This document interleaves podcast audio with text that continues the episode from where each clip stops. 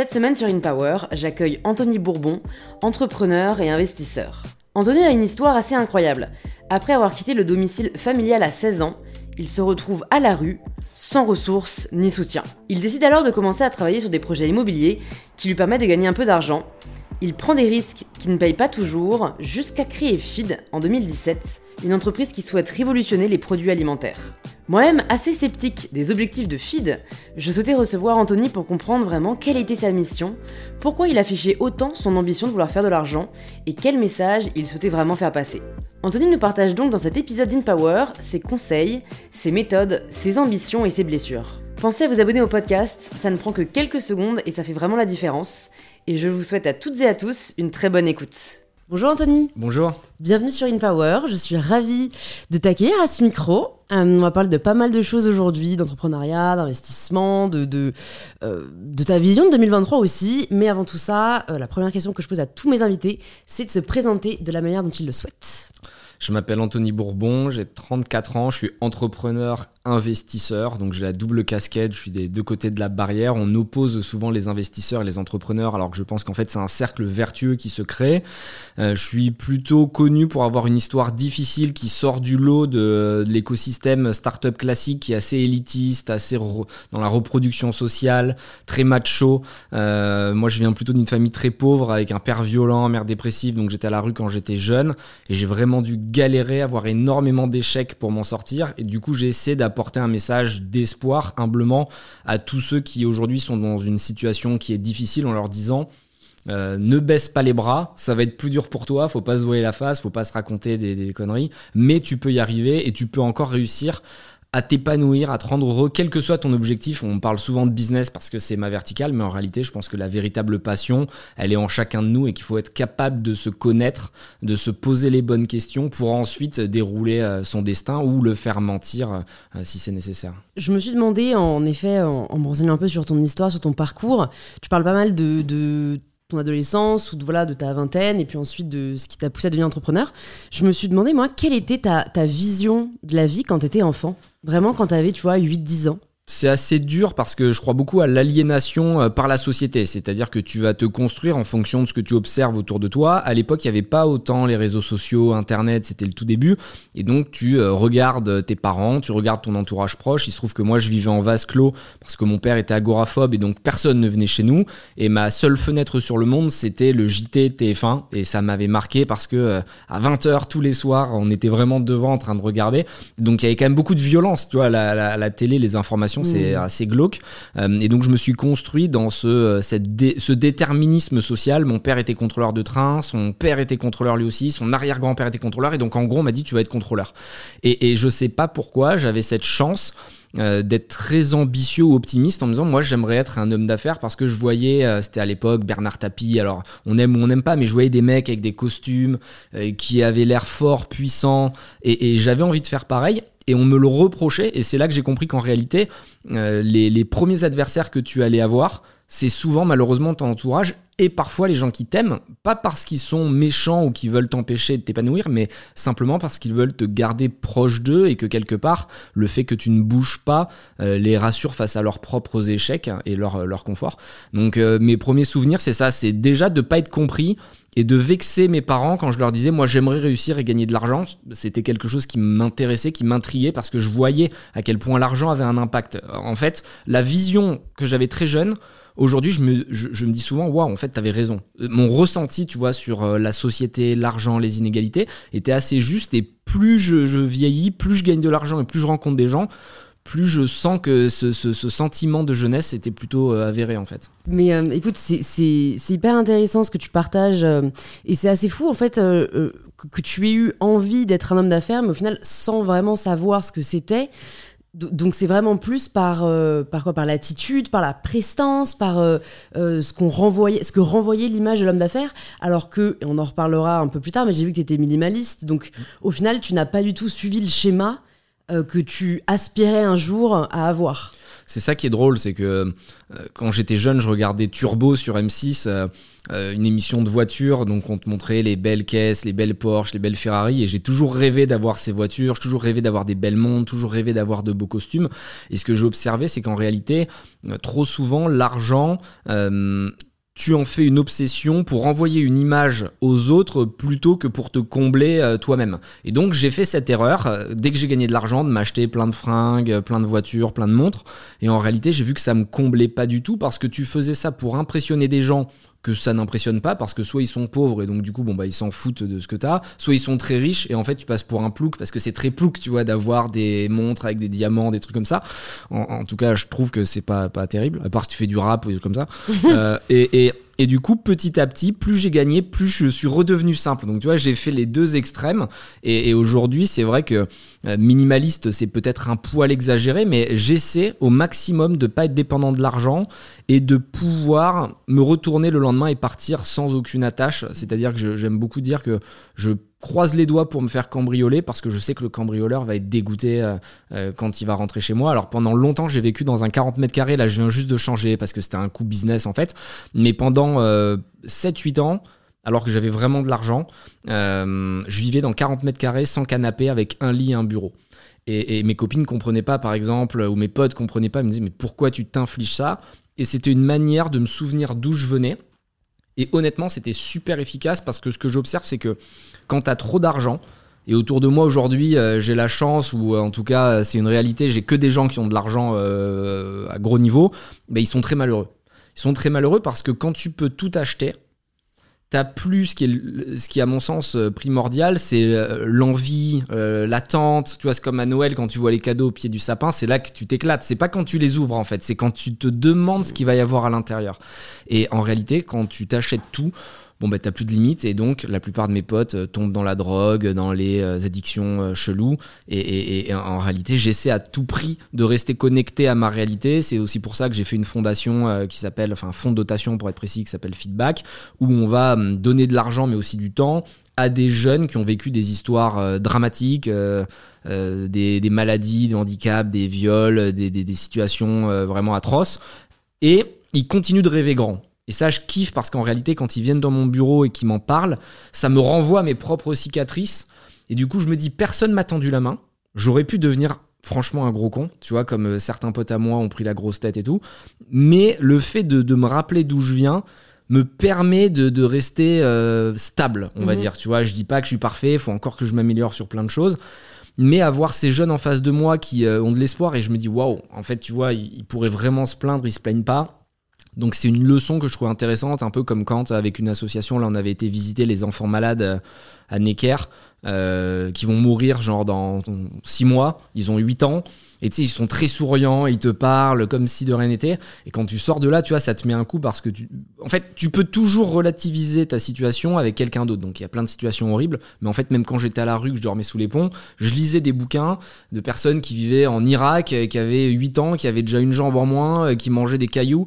Et donc d'un coup, tu te dis, bon, finalement, ça va, je peux encore m'en sortir. Donc, euh, ouais, euh. ouais, ouais, non, mais c'est intéressant. Et puis, ça fait surtout relativiser, je pense aussi, le poids qu'on donne à l'argent. Et c'est marrant parce que euh, avant, avant que tu arrives, j'ai fait une story justement pour demander à ma communauté si jamais elle, elle, avait des questions pour toi.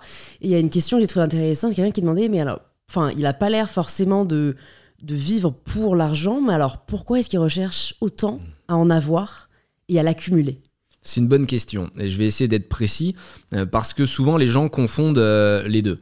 Euh, moi je suis obsédé par l'argent, mais pas pour l'utiliser ou me faire plaisir parce que tu vois j'ai pas de montre, je suis habillé en t-shirt tout le temps. Ceux qui me connaissent savent que j'ai 50 fois ce t-shirt en noir, 50 fois le t-shirt en blanc, 50 fois le t-shirt en gris, c'est tout. Tu vois. 50 ah c'est déjà une belle accumulation. Hein. J'exagère, tu vois, mais bon, tu vois, je veux dire, je l'ai en plein de fois.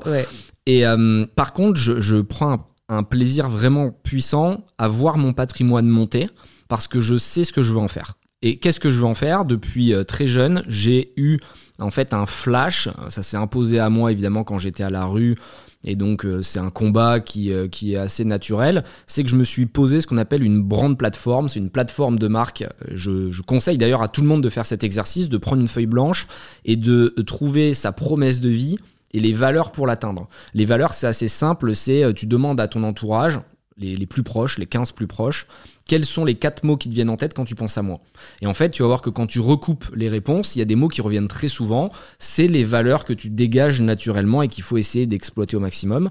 Et ta mission de vie, ta promesse, c'est quelque chose qui va être philosophique et que tu peux presque atteindre.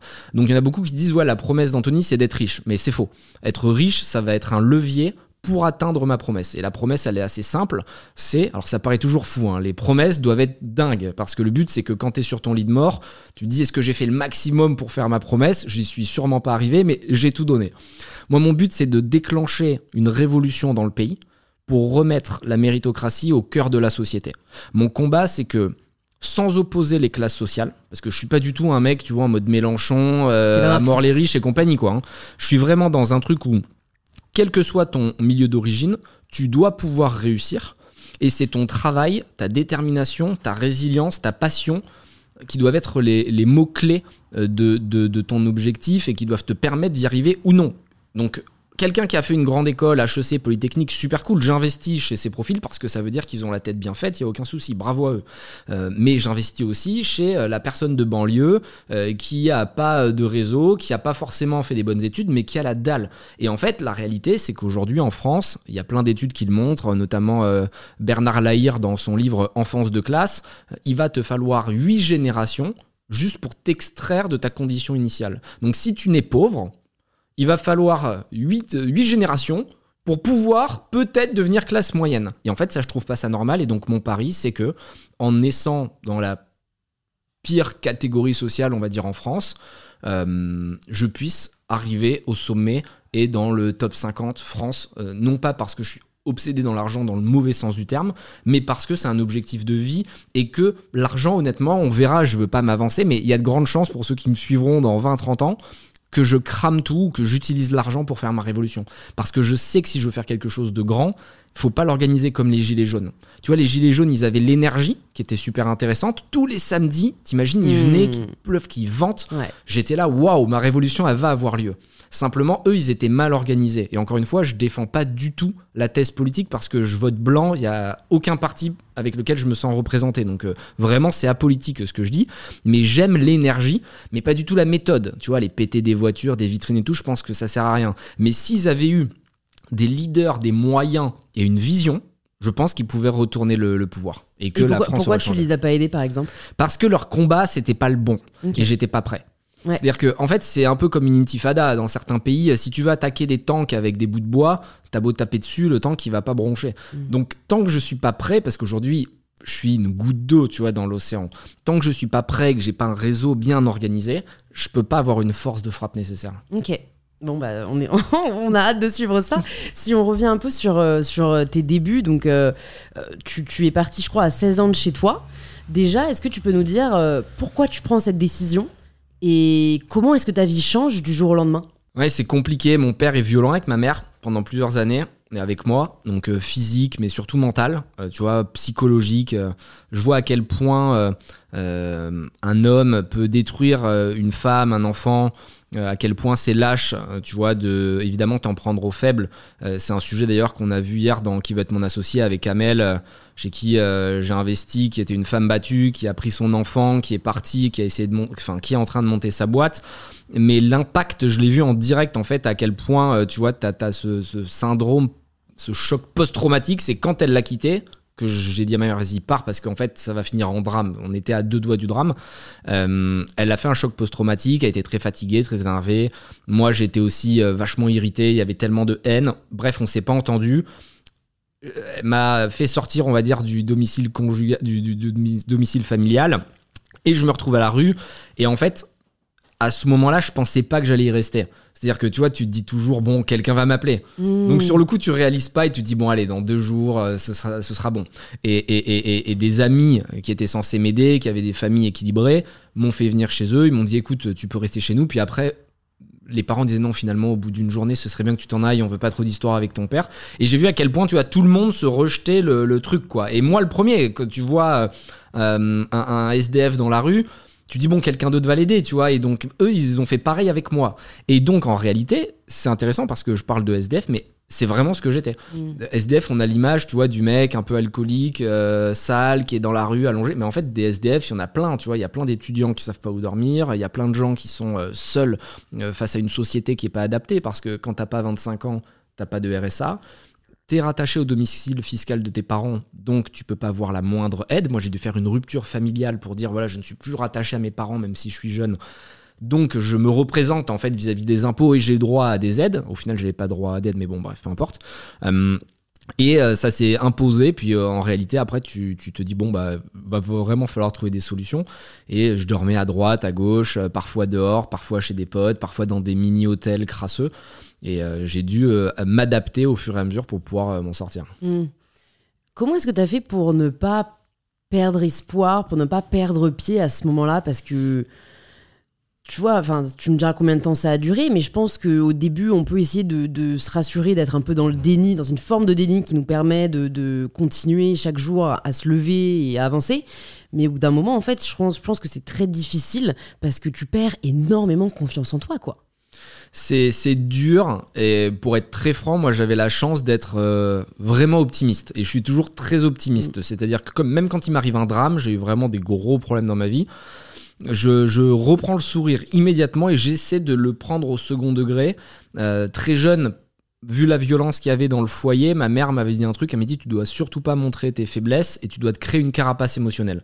Et je l'ai pris un peu trop au pied de la lettre et j'ai vraiment créé une sorte d'armure incroyable. C'est-à-dire que rien ne m'affectait. Euh, je pouvais vivre les pires aventures, je restais vraiment stoïque, mais euh, j'ai fait pas mal de travail après avec des psys, des trucs comme ça. J'ai réalisé que j'avais trop fermé. Tu vois, et à un moment, quand tu fermes trop, euh, t'as plus d'empathie envers l'autre, tu ressens plus les émotions, alors que j'avais cette chance d'être plutôt hypersensible parce que quand j'étais jeune avec les violences, ça m'a fait une sorte de choc post-traumatique. Donc c'est un peu comme quand tu reviens de la guerre, t'as une zone du cerveau qui est beaucoup plus fragile et la lumière, le son, les bruits. Quand je parle à quelqu'un, je sais exactement ce qu'il pense parce que je capte, tu vois, les micro-messages. Et ça, je l'avais perdu parce que je m'étais renfermé. Et donc, euh, en même temps, c'est ce qui m'a sauvé parce que euh, je restais optimiste et, euh, et j'étais positif, je me projetais toujours très loin. Se projeter, c'est important, c'est-à-dire que tu penses pas à ce qui se passe aujourd'hui, tu te dis pense dans 10 ans. Et donc quand tu penses et que tu projettes, tu t'imagines des choses positives, ça fait du bien à ton ego. Faut continuer à croire en soi, c'est super important. Euh, moi, je considère que vous êtes seul euh, dans la vie, quoi. C'est-à-dire que ouais, ok, t'as des parents, t'as des sœurs, t'as des trucs. Ouais, mais à un moment, c'est toi et toi-même, quoi. Tu. Donc, il faut être capable quasiment d'être égoïste, égocentré, mais pas dans le sens négatif du terme, concentré sur son propre parcours de manière à pouvoir ensuite impacter celui des autres en rayonnant. Mais à la base, si toi t'es malheureux, tu seras jamais heureux. C'est comme dans un couple, euh, s'il y en a un qui est toujours malheureux, machin, qui fait pas d'efforts, à un moment il va saouler l'autre, quoi. Tu vois. Donc évidemment, les deux sont là pour soutenir, mais il faut que tu travailles sur toi-même et pas que t'attendes euh, l'infirmier ou l'infirmière qui va venir te, te- te sauver. Du coup, ça dure combien de temps ce passage euh, à vide, on va dire, ce passage à la rue?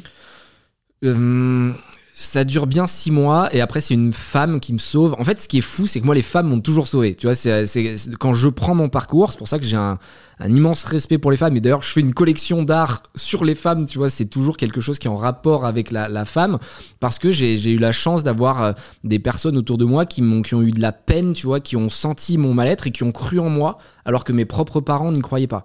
Donc euh, j'ai quelqu'un qui m'a hébergé, qui m'a croisé, c'est marrant, qui qui, qui est venu me parler, on s'est on, on s'est mis ensemble, elle m'a hébergé.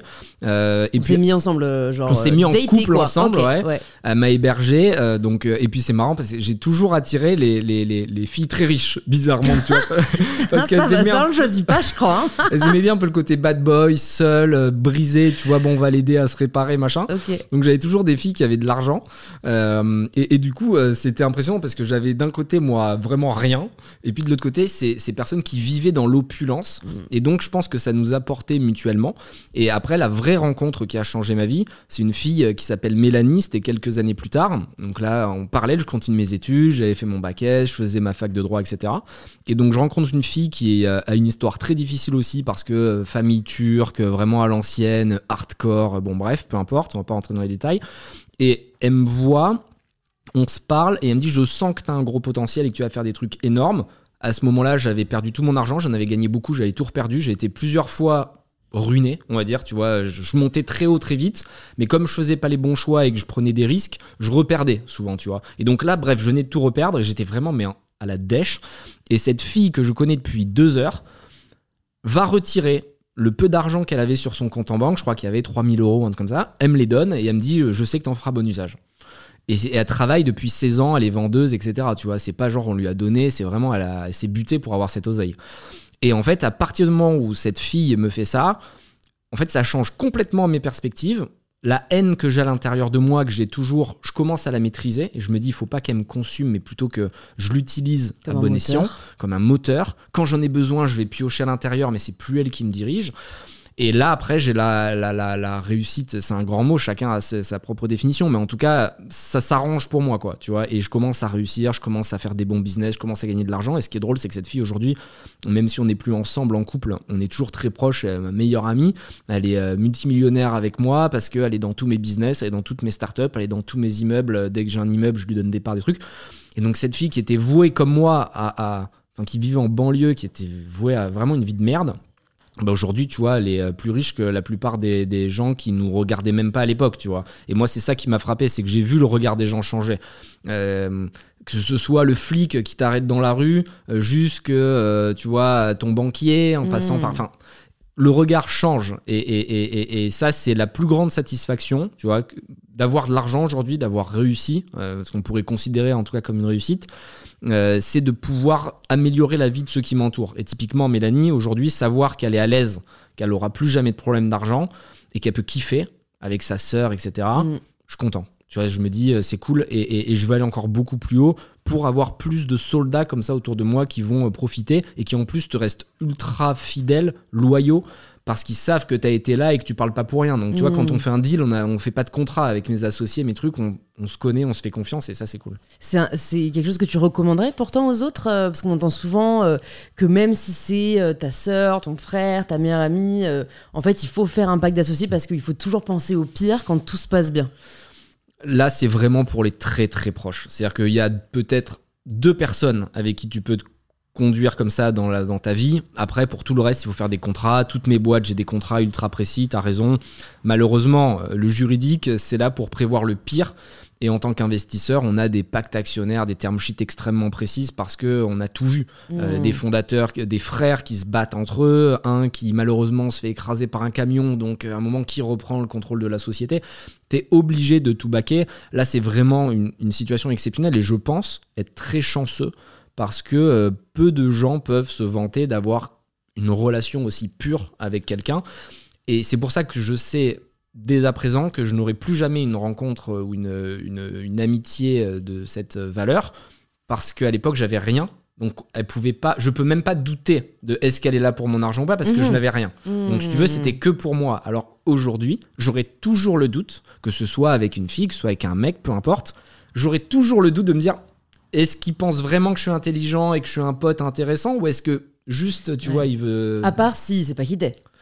Tu vois, ce qui, ouais, mais si tu voyages. Le problème, c'est que quand on voyage, on est dans des super hôtels, machin. Donc ton lifestyle, ça se voit en fait. Mm. L'argent, ça se voit. Et les riches détectent l'argent. Ils voient les codes, tu vois. Donc. Euh, même si la personne ne le sait pas au début, elle va faire trois trucs sur Google, tu vois, tu sais un moment. Et puis c'est des trucs qui mm. parlent d'argent, c'est pas, euh, je sais pas, t'es acteur, bon, t'as sûrement de l'argent, mais tu vois, c'est pas le premier truc qui te vient en tête. T'es chanteur, t'es.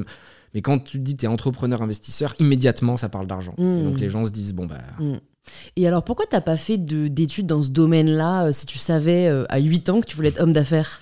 Parce que j'ai été très mal conseillé. Mes parents, euh, je les blâme pas, les pauvres, j'ai pas envie de faire le mec qui tape dessus, mais euh, avaient pas fait d'études.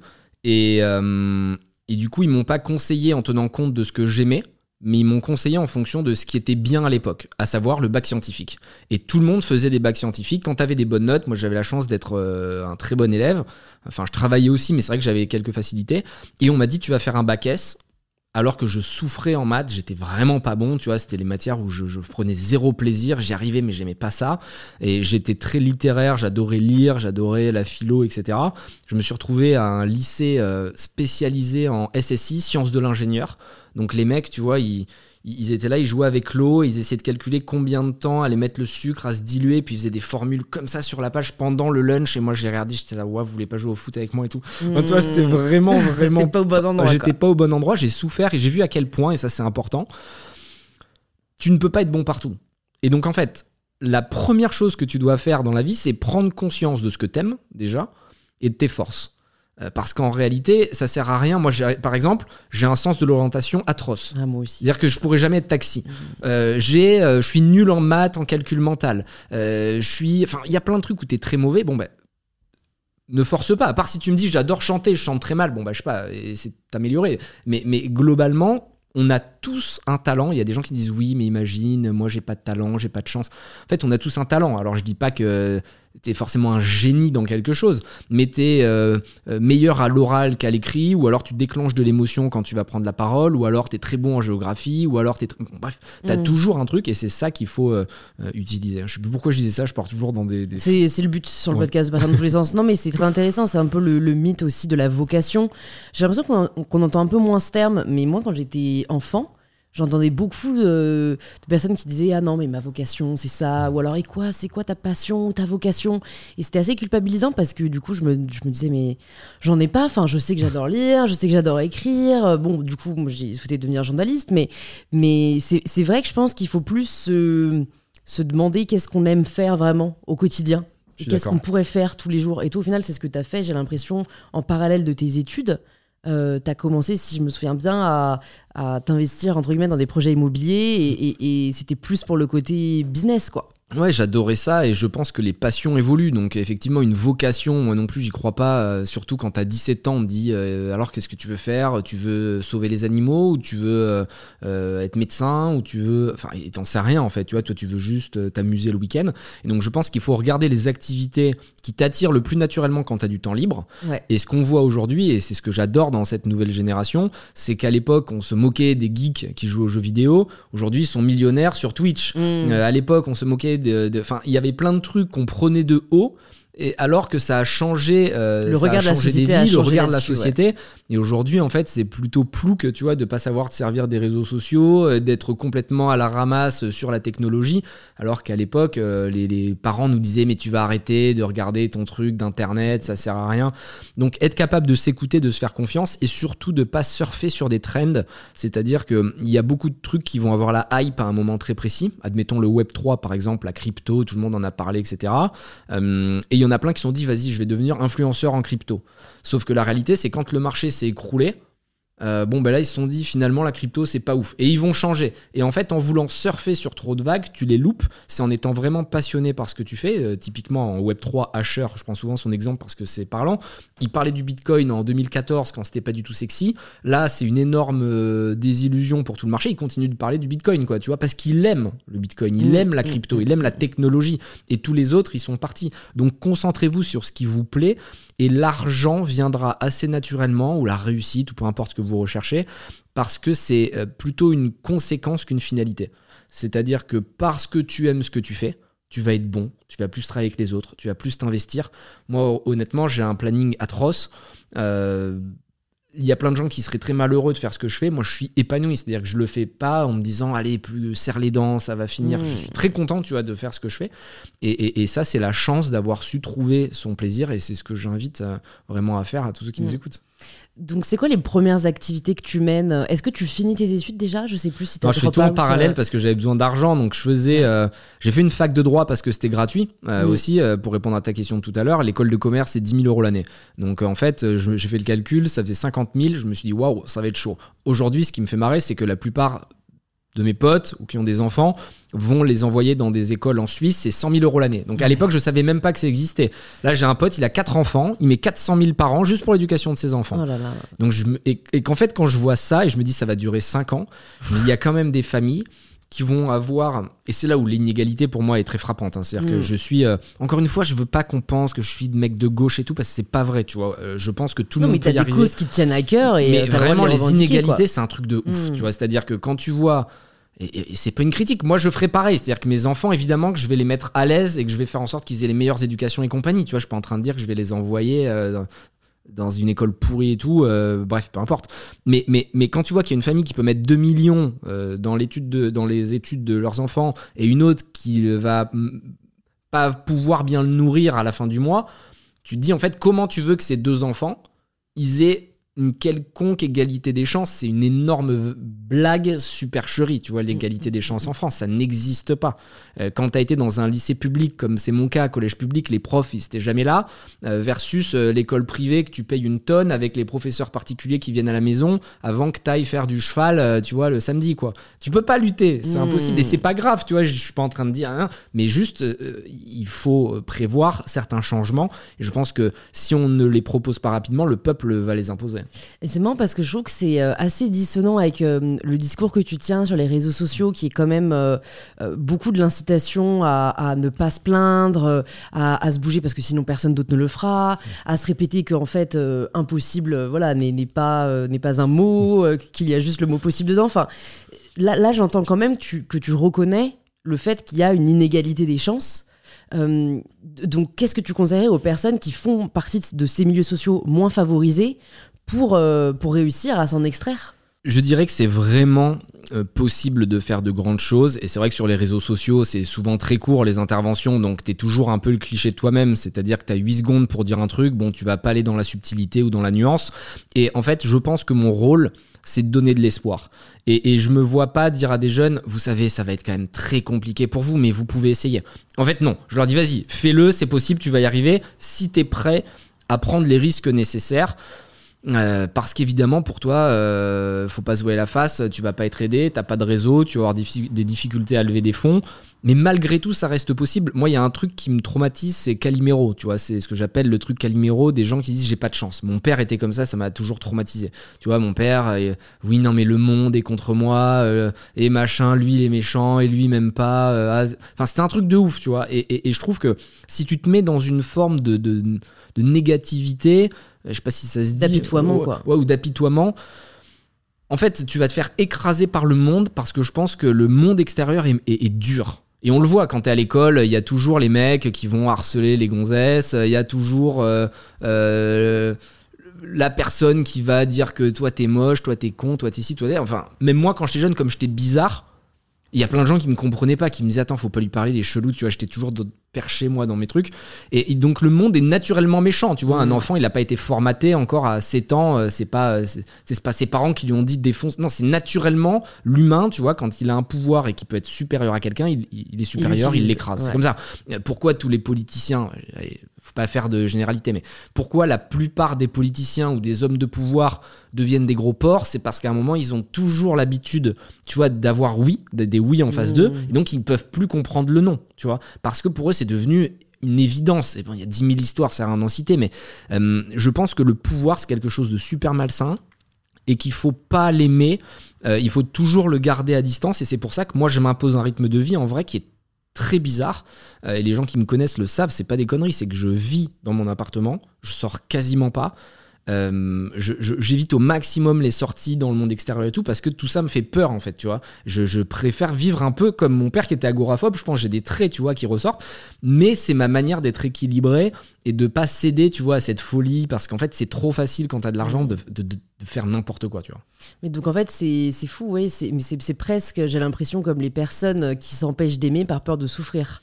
Ouais, c'est un peu ça. Je, moi, je suis addictif. Tu vois, je suis très mm. sensible à l'addiction. C'est-à-dire que si, c'est pour ça que je bois pas d'alcool, je prends pas de drogue, euh, j'évite au max tout ce qui peut être addictif parce que je tombe immédiatement dedans. Moi, je suis un mec extrême. C'est-à-dire que je suis toujours blanc ou noir, je suis pas, tu vois, tiède. Et, en fait, euh, je le voyais quand je prenais de l'alcool, que je buvais de l'alcool, tout de suite j'avais envie de boire beaucoup, de me faire mal, tu vois. Si euh, je vais essayer de la drogue, je vais me défoncer aussi. Je suis toujours dans l'extrême.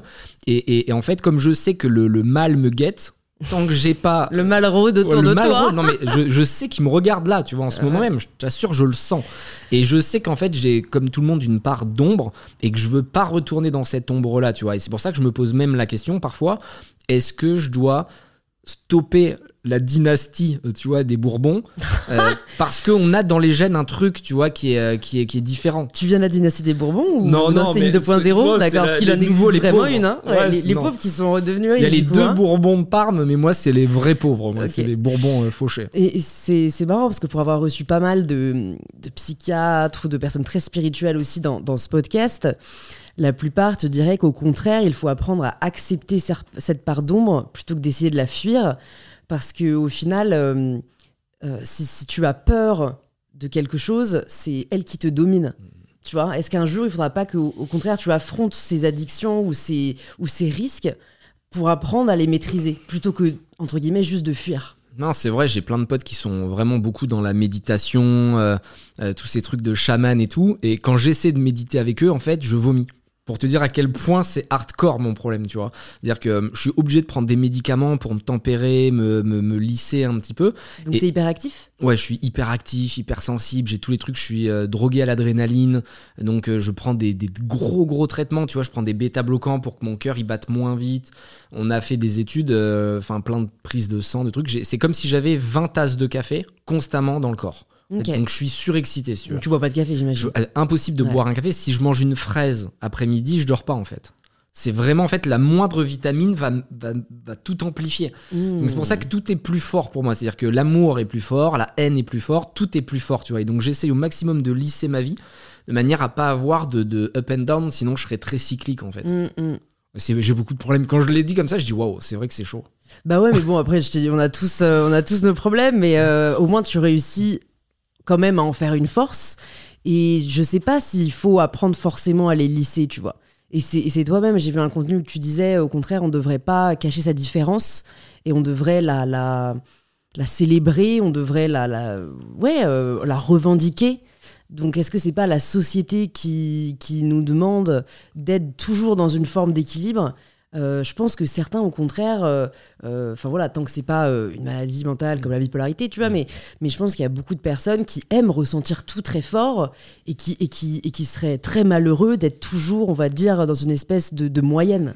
Mais je pense que quand je parle de moyenne, c'est déjà fort pour, le, pour les autres. Tu vois, c'est-à-dire que les gens qui me voient au quotidien me trouvent beaucoup plus heureux et épanoui depuis que j'ai ce traitement parce que je suis moins dans l'extrême et donc en fait j'allais avoir une joie extrême mais après une déception extrême. Et donc tu vois c'était beaucoup plus fatigant de faire des vagues.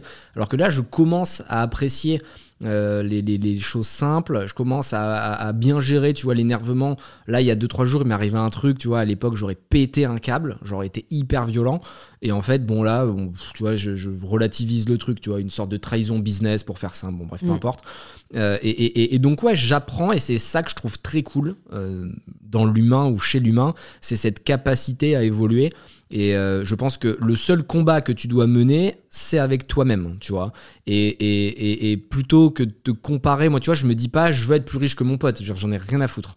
C'est-à-dire que je, me suis fixé des objectifs, je veux avoir un milliard là rapidement, mais c'est pas parce qu'un pote a 900 millions. J'ai un truc en tête parce que quand j'étais jeune, quelqu'un avait dit c'est impossible d'avoir un milliard si t'es pas riche de base, de naissance. Et ça m'avait marqué. Et en fait, je, je veux juste moi me prouver que je peux le faire, tu vois. Mais ça m'amuse en fait, c'est un Mm, défi. mm, mm. Et sûrement quand je l'aurai, je, je sais pas, je donnerai l'argent ou je m'en fous, tu vois. C'est même pas pour, euh, pour, pour, pour l'avoir, quoi. Moi, je me pose quand même une question. C'est pourquoi tu te lèves le matin? Bah justement, pour pouvoir faire ma révolution, je t'assure que je kifferai. Je veux pas tomber dans la politique parce que euh, jurisprudence Bernard Tapie, on a vu ce que ça a donné, euh, ça, il a tout perdu et je pense que la politique c'est un monde encore plus de requins et de vicieux que euh, le business. Tu vois, j'ai- forcément on fréquente quelques hommes politiques et tout et franchement ça me dégoûte. C'est à dire que c'est vraiment l'inverse de ce que je suis. Moi je suis très vrai authentique tu vois je vais ce que je te dis là c'est vraiment ce que je pense. J'ai pas quelqu'un tu vois qui me dit quoi dire. J'ai j'ai Mmh. rien préparé tu m'as pas envoyé de questions.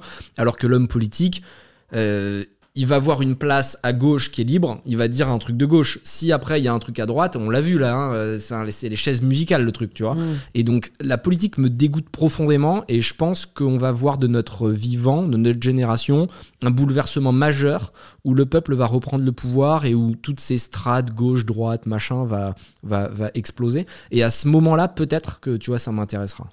Écoute, on te, le, on te le souhaite parce que je pense qu'en effet, euh, c'est aussi, euh, il faut le voir comme une opportunité business, tu vois. L'entrepreneuriat, c'est quoi? C'est répondre à un besoin et adresser ce besoin.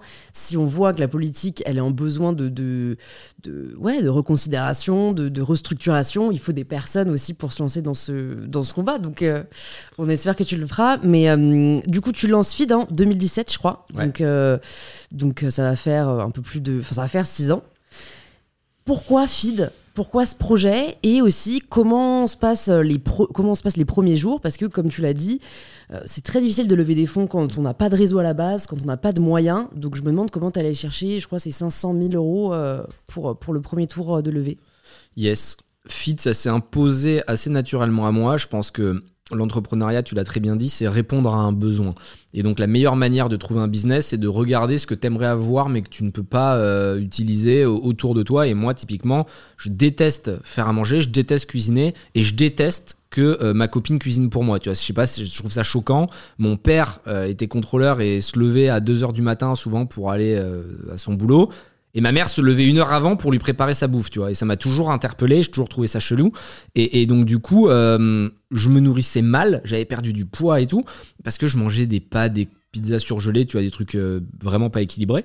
Euh, et, et, et, du coup, je me suis dit, il faudrait que je trouve une solution pour avoir tous les ingrédients nécessaires dans un format pratique et idéalement pas cher, tu vois.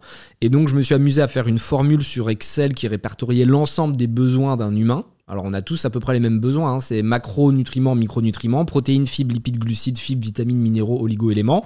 Et en jouant avec euh, des farines, flocons d'avoine, graines de sarrasin, euh, d'huile d'olive, les cases se complétaient toutes seules, tu vois, et jusqu'à atteindre la formule parfaite sur le papier.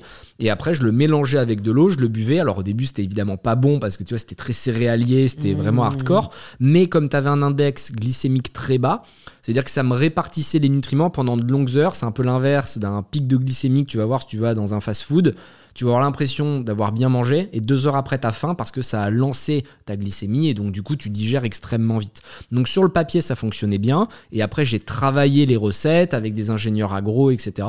Et là je me suis dit vas-y on va en faire un business, ça n'existait pas en France, il y avait une marque qui s'appelait Soylent aux États-Unis qui avait déjà levé 100 millions d'euros. Je me suis dit bon c'est plutôt intéressant, c'est que ça doit marcher et euh, j'ai été euh, faire le tour des investisseurs à Paris. T'en connaissais du coup à l'époque Non, j'en euh... connaissais pas et c'est pour ça il faut créer ta chance. T'avais quel âge à l'époque? J'avais euh, 26 ans ou 27 ans, okay. comme ça. Et, euh, et on me propose de faire une conférence sur la food tech. Tu vois, donc ça c'était su que j'avais lancé Feed, j'avais fait un peu de presse, un peu de truc, mais vraiment rien de fou. Euh, je l'avais fait vraiment à l'arrache. Je connaissais personne, personne à ce moment-là. Je connaissais même. D'ailleurs, j'avais jamais euh, été à Paris, quoi. Et, on me propose de faire une conférence sur la food tech, je la fais. Et je pense qu'il faut toujours essayer de faire son maximum dans la vie parce que tu as zéro regret et surtout tu peux déclencher quelque chose. Et donc, comme tout ce que je fais, j'arrive là-bas ultra préparé et je fais une bonne prestation. C'est-à-dire que tu vois, je mets une grosse purée alors que c'est un truc pourri. Tu vois, c'est vraiment une conférence, il y a 10 personnes dans la salle. C'est que j'arrive là, je dis oh putain, fais chier, j'avais vraiment perdu du temps, j'ai fait un aller-retour en train et tout. Mais en fait, comme je fais quand même une bonne prestation, il y a une personne dans la salle en fait qui est un business angel et qui me dit ça te dirait de venir pitcher euh, on a un club de BA et peut-être qu'on pourrait regarder ton truc. Et donc là pareil, je fais un deuxième rendez-vous, je défonce le truc et je déclenche une émotion. Et je pense vraiment que c'est le message à garder si tu veux lever des fonds, c'est ne vends pas ton produit, vends plutôt ton histoire quoi. Parce qu'en réalité, en parallèle de Feed, il y a 3-4 marques en France au moins qui sont lancées, qui ont fait exactement la même chose que nous. Il y en a même qui étaient là avant. J'ai dit que ça n'existait pas, mais il y en a un, ça faisait deux ans qu'il était là. Sauf qu'ils sont tous morts. Pourquoi? Parce qu'ils vendaient un repas complet. Nous, on vendait pas un repas complet, on vendait un état d'esprit. On disait l'humain doit pouvoir avoir euh, euh, un potentiel exceptionnel, doit pouvoir faire de belles choses et devrait se concentrer plutôt sur sa passion. Euh, peut-être que c'est la lecture, peut-être que c'est la peinture, peut-être que c'est, euh, j'en sais rien, marcher, travailler et, et, et manger un feed en 5 minutes ou pendant son activité et profiter de sa pause le midi par exemple.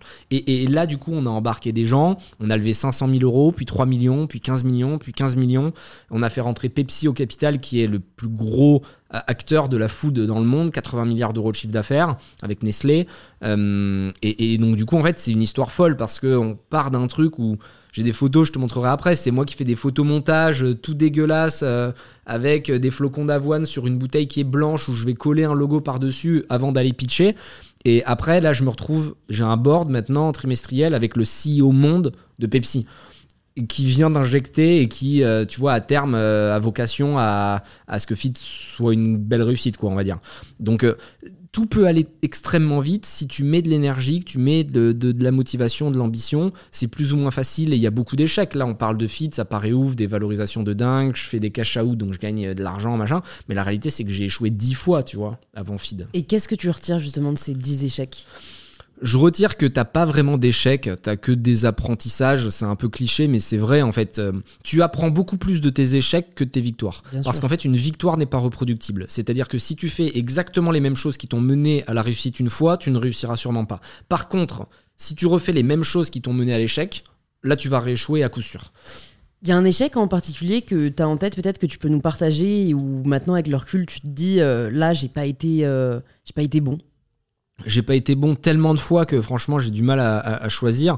Euh, tu vois, j'ai pas été bon déjà euh, euh, au moment où j'étais jeune, que ma- quand ma mère était euh, fragilisée, tu vois, j'aurais peut-être dû plus l'aider. Moi aussi j'étais trop dans la haine, j'avais trop machin, tu vois. On, on s'est pas compris et c'est un échec, tu vois, parce que concrètement, je, moi je- je- j'ai du mal avec le pardon. Et donc je sais, tu vois, qu'on n'aura plus de relation, ma mère et moi. Et en fait, c'est quelque part un échec grave parce que t'as qu'une mère. Et donc sûrement, si, un- le jour où elle décédera, je m'en voudrais, tu vois. Mhm. Mais je sais aussi que je suis très dur et que je pardonne pas certaines choses. Donc ça, c'est un échec, à mon avis, qui est lourd. Et puis après, j'ai fait des échecs business où, euh, euh, ouais, j'ai fait des, je me suis précipité, je me suis associé avec les mauvaises personnes. Euh, L'appât du gain, c'est vraiment mauvais. C'est pour ça que l'argent, encore une fois, ça doit pas être l'objectif. C'est un levier. Mais si vous ne pensez qu'à l'argent, vous allez le perdre et vous allez vous associer avec de mauvaises personnes. Vous n'allez pas être patient. C'était mon cas. J'étais trop impatient. Je voulais trop gagner trop vite. Alors qu'en fait, euh, une belle réussite, ça se construit sur 10, 15, 20 ans. Et il n'y a pas de précipitation à avoir parce qu'encore une fois, comme tu n'es pas dans la comparaison, tu t'en fous que ton pote, euh, il ait réussi avant toi. Euh, le, le- le founder de Burger King, de KFC, pardon, il a Mm. fait ça à 65 ans ou 66. Et il kiffe parce qu'en fait, jusqu'à 65 ans, il s'est éclaté à faire plein de business. Et donc, même si euh, il vivait comme un, comme un pauvre, mais il, il kiffait ce qu'il faisait, tu vois. Moi, j'ai aucun problème à vivre comme un pauvre. Et c'est pour ça, parce que je suis pas dépendant de l'argent. Si demain je perds tout, honnêtement, je suis ultra détendu. Parce que je sais que je vais en regagner. Parce que je kiffe ça et que je vais réussir. Et que, tu vois, c'est- tu dois trouver ce plaisir dans ta souffrance. Et je pense que c'est un peu comme dans le sport, si tu veux réussir à être bon dans ton sport, tu dois aimer te faire mal à un moment, mais de manière positive. Tu dois pas être un drogué, tu vois, en mode te détruire, te blesser, mais tu dois aimer aussi repousser tes limites. Moi, j'adore me dire que chaque année, je deviens une meilleure version, euh, tu vois, de ce que je suis et un meilleur Anthony. Et franchement, aujourd'hui, j'ai honte de ce que j'étais, tu vois, il y a 10 ans. Euh, j'ai honte de ce que j'étais à 5 ans et sûrement que dans 10 ans je me dirais euh, pff, au moment où tu parlais dans ce micro euh, t'étais encore un petit con ou t'étais ci ou t'étais là tu vois mais c'est ça qui est cool de te dire que tu peux Mhm. toujours t'améliorer. Et comment est-ce que tu t'améliores? Comment est-ce que tu fais en sorte d'être un peu plus fier chaque année de qui tu es? Déjà, j'essaie de lire beaucoup euh, de livres, de biographies, parce qu'en fait, on n'a qu'une vie. Alors moi, je crois pas trop, je suis pas trop dans la religion et tout ça. Euh, J'y ai pas passé assez de temps. En réalité, je suis pas assez spirituel. Un- un- je pense que c'est un de mes défauts, tu vois, que je dois travailler, euh, parce que j'ai peur de découvrir certains trucs. Je pense. J'ai beaucoup d'amis qui font ayahuasca, tous ces délires. Moi, ça me fait peur, tu vois. Je veux pas aller dans cette branche-là parce que je pense qu'il y a des trucs que je dois pas déclencher. Et comme là, j'ai un équilibre à peu près correct, je veux pas prendre le moindre risque, tu vois. Mais, mais spirituel, il va falloir que je m'y concentre après. Je veux d'abord atteindre mes objectifs. Euh, mais tout, c'était quoi ta question? Ma question, c'est comment est-ce que tu fais en sorte d'être un peu plus fier chaque année Ah ouais. d'Anthony? Mais lire des bouquins parce qu'effectivement on n'a qu'une vie à mon sens. Et donc euh, l'expérience que tu vas accumuler dans une vie elle n'est pas suffisante si tu veux faire des choses incroyables. Donc pour avoir plus de vie en réalité il faut lire des biographies parce que du coup tu lis une vie une vie une vie et c'est toujours les mêmes leçons qui ressortent. C'est ça qui est incroyable, c'est que les addictions, la drogue, la violence, machin, c'est ce qui va te perdre. Ce qui va te réussir, c'est le travail, la motivation, être heureux, bien t'entourer, renvoyer l'ascenseur autour de toi. Et donc du coup, j'essaie de- de- de- d'apprendre, j'essaie de regarder ce qu'il y a de bien autour de moi, et j'essaie de m'inspirer des gens, et il y en a plein qui font des choses incroyables. Et en fait, je vois vite, tu vois, le, le- le bonheur que tu dégages aussi aux, aux- aux gens qui t'entourent, c'est important, tu vois, parce que c'est agréable quand quelqu'un me dit Putain, en ce moment, je trouve que t'es bien, t'es équilibré, regarde, t'as aidé un tel, c'était cool. Tu le ressens en fait, c'était une meilleure personne, je pense. hein, euh, donc après, j'ai pas vraiment des critères, tu vois, de. de- de- Moi, je suis assez euh, un peu à l'ancienne, très familial, euh, rapproché, tu vois, c'est-à-dire que j'essaie pas de changer le monde. Euh, j'essaie plutôt de changer mon entourage et de l'améliorer et que les gens soient épanouis autour de moi. Et même si je touche que 10 personnes, ces 10 personnes, je vais vraiment les toucher. Tu vois, c'est-à-dire que un truc que j'ai beaucoup aimé là, qu'on m'a dit il y a pas longtemps, on m'a dit je kiffe être ami avec toi parce que quand tu es là, je me sens vivant et on croit en nous quand on est à tes côtés. Tu vois, et ça, je kiffe même dans mon équipe avoir des gens à qui je dis t'as un potentiel de ouf, tu peux faire de belles choses et les pousser, tu vois, vers le haut, les pousser à faire plus. Ça, je trouve ça sympa. Et puis, tu vois, euh, moi, j'étais pas du tout réseaux sociaux. Il y a deux ans, j'avais même pas Instagram, j'avais rien du tout. Au contraire, je vivais vraiment caché. Et je trouve ça cool de pouvoir avoir un impact positif, en tout cas essayer de donner des valeurs, tu vois, qui me semblent saines, euh, et de dire aux jeunes, vous pouvez travailler, regardez l'entrepreneuriat, c'est cool, machin, sans faire de la bienveillance excessive, tu vois. Euh, c'est souvent ce qu'on me reproche dans qui veut être mon associé, d'ailleurs, d'être un peu dur, d'être machin. Mais c'est parce que le monde est dur, quoi. Tu vois, il faut pas dire aux gens, euh, Nala, t'es trop fort, t'es trop beau, tu vas y arriver, t'inquiète pas. Non, en fait, ton business model il est pourri et pourri, quoi. Tu vois. Donc, Mm, tu vas mm, perdre du mm, temps et, et tu vas euh, faire perdre de l'argent à ta famille. Ton enfant, il va mal manger juste parce que ton idée, elle est pétée, quoi. Donc, vaut mieux que je te dise que ton idée, elle est pétée. C'est parce que je t'aime que je te le dis. Mais, mais bon, bref, voilà. Bah, c'est que la forme aujourd'hui compte presque plus que le fond, donc euh, tu n'as peut-être pas les codes qu'ont les, Ouais, les ouais. autres présentateurs. Et puis, écoute, au moins tu restes fidèle à toi-même. Quel est l'entrepreneur ou l'entrepreneuse que tu admires le plus aujourd'hui? Moi, ce que j'admire le plus, alors ça fait, c'est- un peu paradoxal, mais c'est ceux qui sont dans la galère et dans le dur. Euh, Quand je vois des gens venir dans mon bureau avec le fonds de dotation là, me raconter leurs histoires plus toutes plus horribles les unes que les autres, mais qui gardent le sourire et qui me disent je vais y arriver, ça je kiffe. Ça j'adore. En fait, sinon je te dis Elon Musk, mais tu vois, je veux dire c'est cliché. Elon Musk, il a tout changé, il a déjà réussi, c'est le plus riche du monde, euh, il a un impact. Alors évidemment, il y a des sujets, comment il traite ses équipes, ses machins, mais d'un point de vue business entrepreneur, c'est quand même quelqu'un qui révolutionne le monde, tu vois, avec des méthodes forcément un peu à l'ancienne. Mais le mec va envoyer l'humain sur la Lune, sur Mars. D'un point de vue entrepreneurial, c'est- gros, tu vois, ce qu'il fait. Mais en réalité, la, la vraie beauté, je pense, viendra du bas. Et plutôt que de parler de licorne, typiquement en France, où on va te dire, alors une licorne, c'est une société qui vaut plus d'un milliard euh, d'euros. Euh, on en a une trentaine aujourd'hui en France, donc de start-up, un milliard d'euros dans les 10 ans post-création. Donc c'est des grosses startups. Moi, je parlerai plutôt de toutes les petites boîtes qui euh, créent de l'emploi en France. Et, je trouve que c'est un chiffre beaucoup plus intéressant de te dire tu as 200 000 nouvelles créations cette année avec euh, 3 employés, plutôt que de dire on a euh, 10 licornes qui ont levé 400 millions d'euros sur des valorisations qui n'ont aucun sens mathématique, euh, juste parce que des fonds d'investissement avaient trop de dry powder, donc trop d'oseille à, dépenser. Euh, tu vois, j'aime penser par le bas parce que je suis un mec qui vient profondément du peuple et je sais que la force vient d'en bas. Et typiquement, tu vois, ma nouvelle boîte là que je viens de lancer qui s'appelle Blast, c'est un club d'investissement où les gens particuliers qui ont vraiment aucun réseau peuvent investir à mes côtés dans les meilleurs deals startup. C'est-à-dire que moi, je vais mettre de l'argent dans une boîte et eux peuvent mettre de l'argent. Et en fait, quand j'en ai parlé, les fonds d'investissement me disaient, mais tu sais, Blast, vous aurez jamais des gros montants à déployer. Mais en réalité, en 2023, on va déployer 100 millions d'euros, juste avec l'argent du peuple. Parce qu'en réalité, quand tu mets la masse et que tu l'accumules, la puissance de frappe est sans commune mesure. Et typiquement, tu vois, euh, euh, c'est pas du tout ce que je prône, hein, attention, mais si le peuple veut prendre l'Elysée, ils vont prendre l'Elysée. hein. Même s'ils ont euh, 300, 500, 1000 militaires, euh, si tu as 12 millions de personnes qui débarquent devant l'Elysée, ils vont prendre l'Elysée. hein. Donc la force du nombre, on se rend pas compte à quel point c'est exceptionnel et c'est ce que je vais essayer de déclencher. Tu connais Lita.co Ouais. Parce que je, je, je pense que l'épisode sortira un peu plus tard, mais j'ai reçu Eva Sadoun, euh, du coup, aussi sur InPower, et qui, qui, en effet, avait ce même constat qui était que les particuliers n'avaient pas le droit vraiment d'investir euh, dans des boîtes. Et donc, elle, elle propose en effet à tous les particuliers d'investir dans des boîtes euh, à impact. Ça te, ça te touche, toi, le sujet euh, de, de l'environnement, euh, de, de l'impact? Est-ce que c'est quelque chose que tu regardes aujourd'hui dans l'entrepreneuriat? Comme d'habitude, je vais être très franc. Ouais, sois franc, c'est pas hein. ma priorité. Euh, nous, Blast, c'est très financier. C'est-à-dire que je dois faire gagner beaucoup d'argent mes membres. Pourquoi? Parce que je kiffe me dire que quelqu'un qui vient d'en bas et qui a économisé 10 000 euros peut potentiellement devenir riche. Alors attention, tout le monde ne deviendra pas riche, on peut pas se projeter dans l'avenir, les performances du passé ne présument pas de l'avenir, évidemment. Mais ce que je veux dire, c'est qu'avec les dossiers que j'ai en startup et les multiples impressionnants que peuvent faire certaines boîtes, J'aime beaucoup l'idée de pouvoir rendre riches les Français, de pouvoir les faire participer à cette aventure entrepreneuriale, les éduquer, leur apporter du contenu pour leur expliquer comment on fait une due diligence, comment on investit dans une boîte. Donc mon premier focus, c'est est-ce que cette boîte peut nous apporter un multiple financier? L'impact, si tu veux, ça suit assez naturellement. Pourquoi? Parce qu'une boîte qui peut réussir doit avoir de l'impact aujourd'hui. C'est-à-dire que on n'est plus dans une époque de consommation comme dans les années 80 où tu vas acheter un vêtement euh, parce qu'il te plaît et que tu le changeras dans deux semaines. Tu vois, la fast fashion, on a vu l'impact que ça a. C'est la troisième industrie la plus polluante dans le monde. Deuxième. ou la deuxième, t'imagines, encore pire. Euh, et on voit que ce mode de consommation, il plaît plus à personne. Tu vois, les grandes. Enfin, ça marche encore, mais les jeunes ont une prise de Ils ont, conscience. ils ont en effet euh, plus de, de connaissances. Et que ça, les- je le vois, c'est ouais. flagrant. C'est-à-dire que quand tu montes une startup, s'il n'y a pas un impact sociétal ou un impact sur l'écosystème, les investisseurs sont pas séduits. Euh, Aujourd'hui, les- tout vient de l'argent pour moi. C'est-à-dire que l'argent dirige les choix. Et les investisseurs qui ont de l'argent sont jeunes, bien éduqués.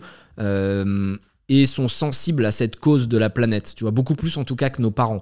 Euh, et du coup, on va avoir tendance à investir notre argent dans des choses qui ont de l'avenir. C'est pour ça que je suis toujours euh, ravi de voir des nouvelles marques qui essaient de réinventer euh, les, euh, les- les modes de consommation, qui essaient d'avoir un impact, même si c'est très compliqué de lutter contre euh, des grands groupes industriels qui vont faire fabriquer leurs fringues en Chine par des petits-enfants, des t-shirts à 2,50€ euh, qui forcément, au bout de trois semaines, sont, sont, Hmm. sont à jeter, quoi, tu vois. Non, mais c'est sûr que c'est. En fait, c'est un discours euh, qu'il faut savoir entendre euh, dans le sens où c'est toi la priorité, c'est du coup d'aider des personnes à déjà s'enrichir pour qu'ensuite ils puissent potentiellement avoir un impact. Mais c'est vrai que je trouve ça bien de qu'il y ait aujourd'hui des entrepreneurs qui se disent on peut allier les deux. Euh, et en fait, l'un va souvent avec l'autre parce que même si en effet la nouvelle génération se pose plus ces questions, tu vois que les, je crois que les deux boîtes les plus valorisées en bourse, euh, ça reste Apple et Amazon, quoi. Donc c'est quand même euh, deux grosses catastrophes écologiques. Et donc je pense qu'il y a une vraie responsabilité des entrepreneurs aujourd'hui, non seulement de passer le message, mais aussi d'investir dans des boîtes qui justement peut-être rivaliseront demain avec Apple et Amazon en proposant des alternatives beaucoup plus éthiques, quoi. Ouais, je suis d'accord. Puis derrière, tu as LVMH qui est pas loin. Euh, donc c'est sûr qu'il y, a- il y a du travail. Ouais. Euh, mais mais c'est cool d'avoir cet espoir-là et, et- et de voir quand même que les modes de consommation évoluent, même si, et tu as raison de le souligner, nous, on est quand même dans notre microcosme parisien. C'est-à-dire qu'à Paris, on a l'impression que tout le monde est vegan, euh, fait attention, s'habille éco-responsable. La réalité, c'est que je regardais encore les chiffres hier des produits les plus consommés en France, en GMS. C'est le whisky, euh, le, Nutella, Ricard, le Nutella. Enfin, c'est que des trucs hardcore. Mhm. Donc, euh, en fait, la, la, la, la, province est quand même toujours un cran derrière euh, la, capitale, hein, malheureusement. Et il y a encore beaucoup de travail d'éducation à faire euh, à ce niveau-là. Mm. Je voulais parler un peu aussi de, bah, de Feed et des années qui t'ont mené jusqu'ici. J'ai vu que pendant le Covid, vous avez dû beaucoup restructurer. Euh, notamment, euh, bah, tu vas nous en parler, parce que d'un côté, les supermarchés étaient ouverts, mais peut-être du coup, les gens avaient plus le temps de, cuisiner, donc euh, vous, votre, votre produit était peut-être moins adapté, et que tu as dit qu'au final, c'était une, une chance. Pourquoi, pourquoi il a fallu attendre, on va dire, cette crise pour que Feed, en fait, devienne enfin rentable? Le monde des startups est paradoxal parce que même quelqu'un qui a vraiment un grand respect pour l'argent, j'ai un profond respect pour l'argent, je pète un câble moi quand on oublie d'éteindre une lumière, un truc vraiment genre ça m'énerve, tu vois, parce que je, si tu veux, j'ai tellement manqué quand j'étais jeune que je suis pas du tout radin, au contraire, j'aime beaucoup faire plaisir aux gens plus qu'à moi-même, mais par contre, je déteste l'argent gaspillé, tu vois.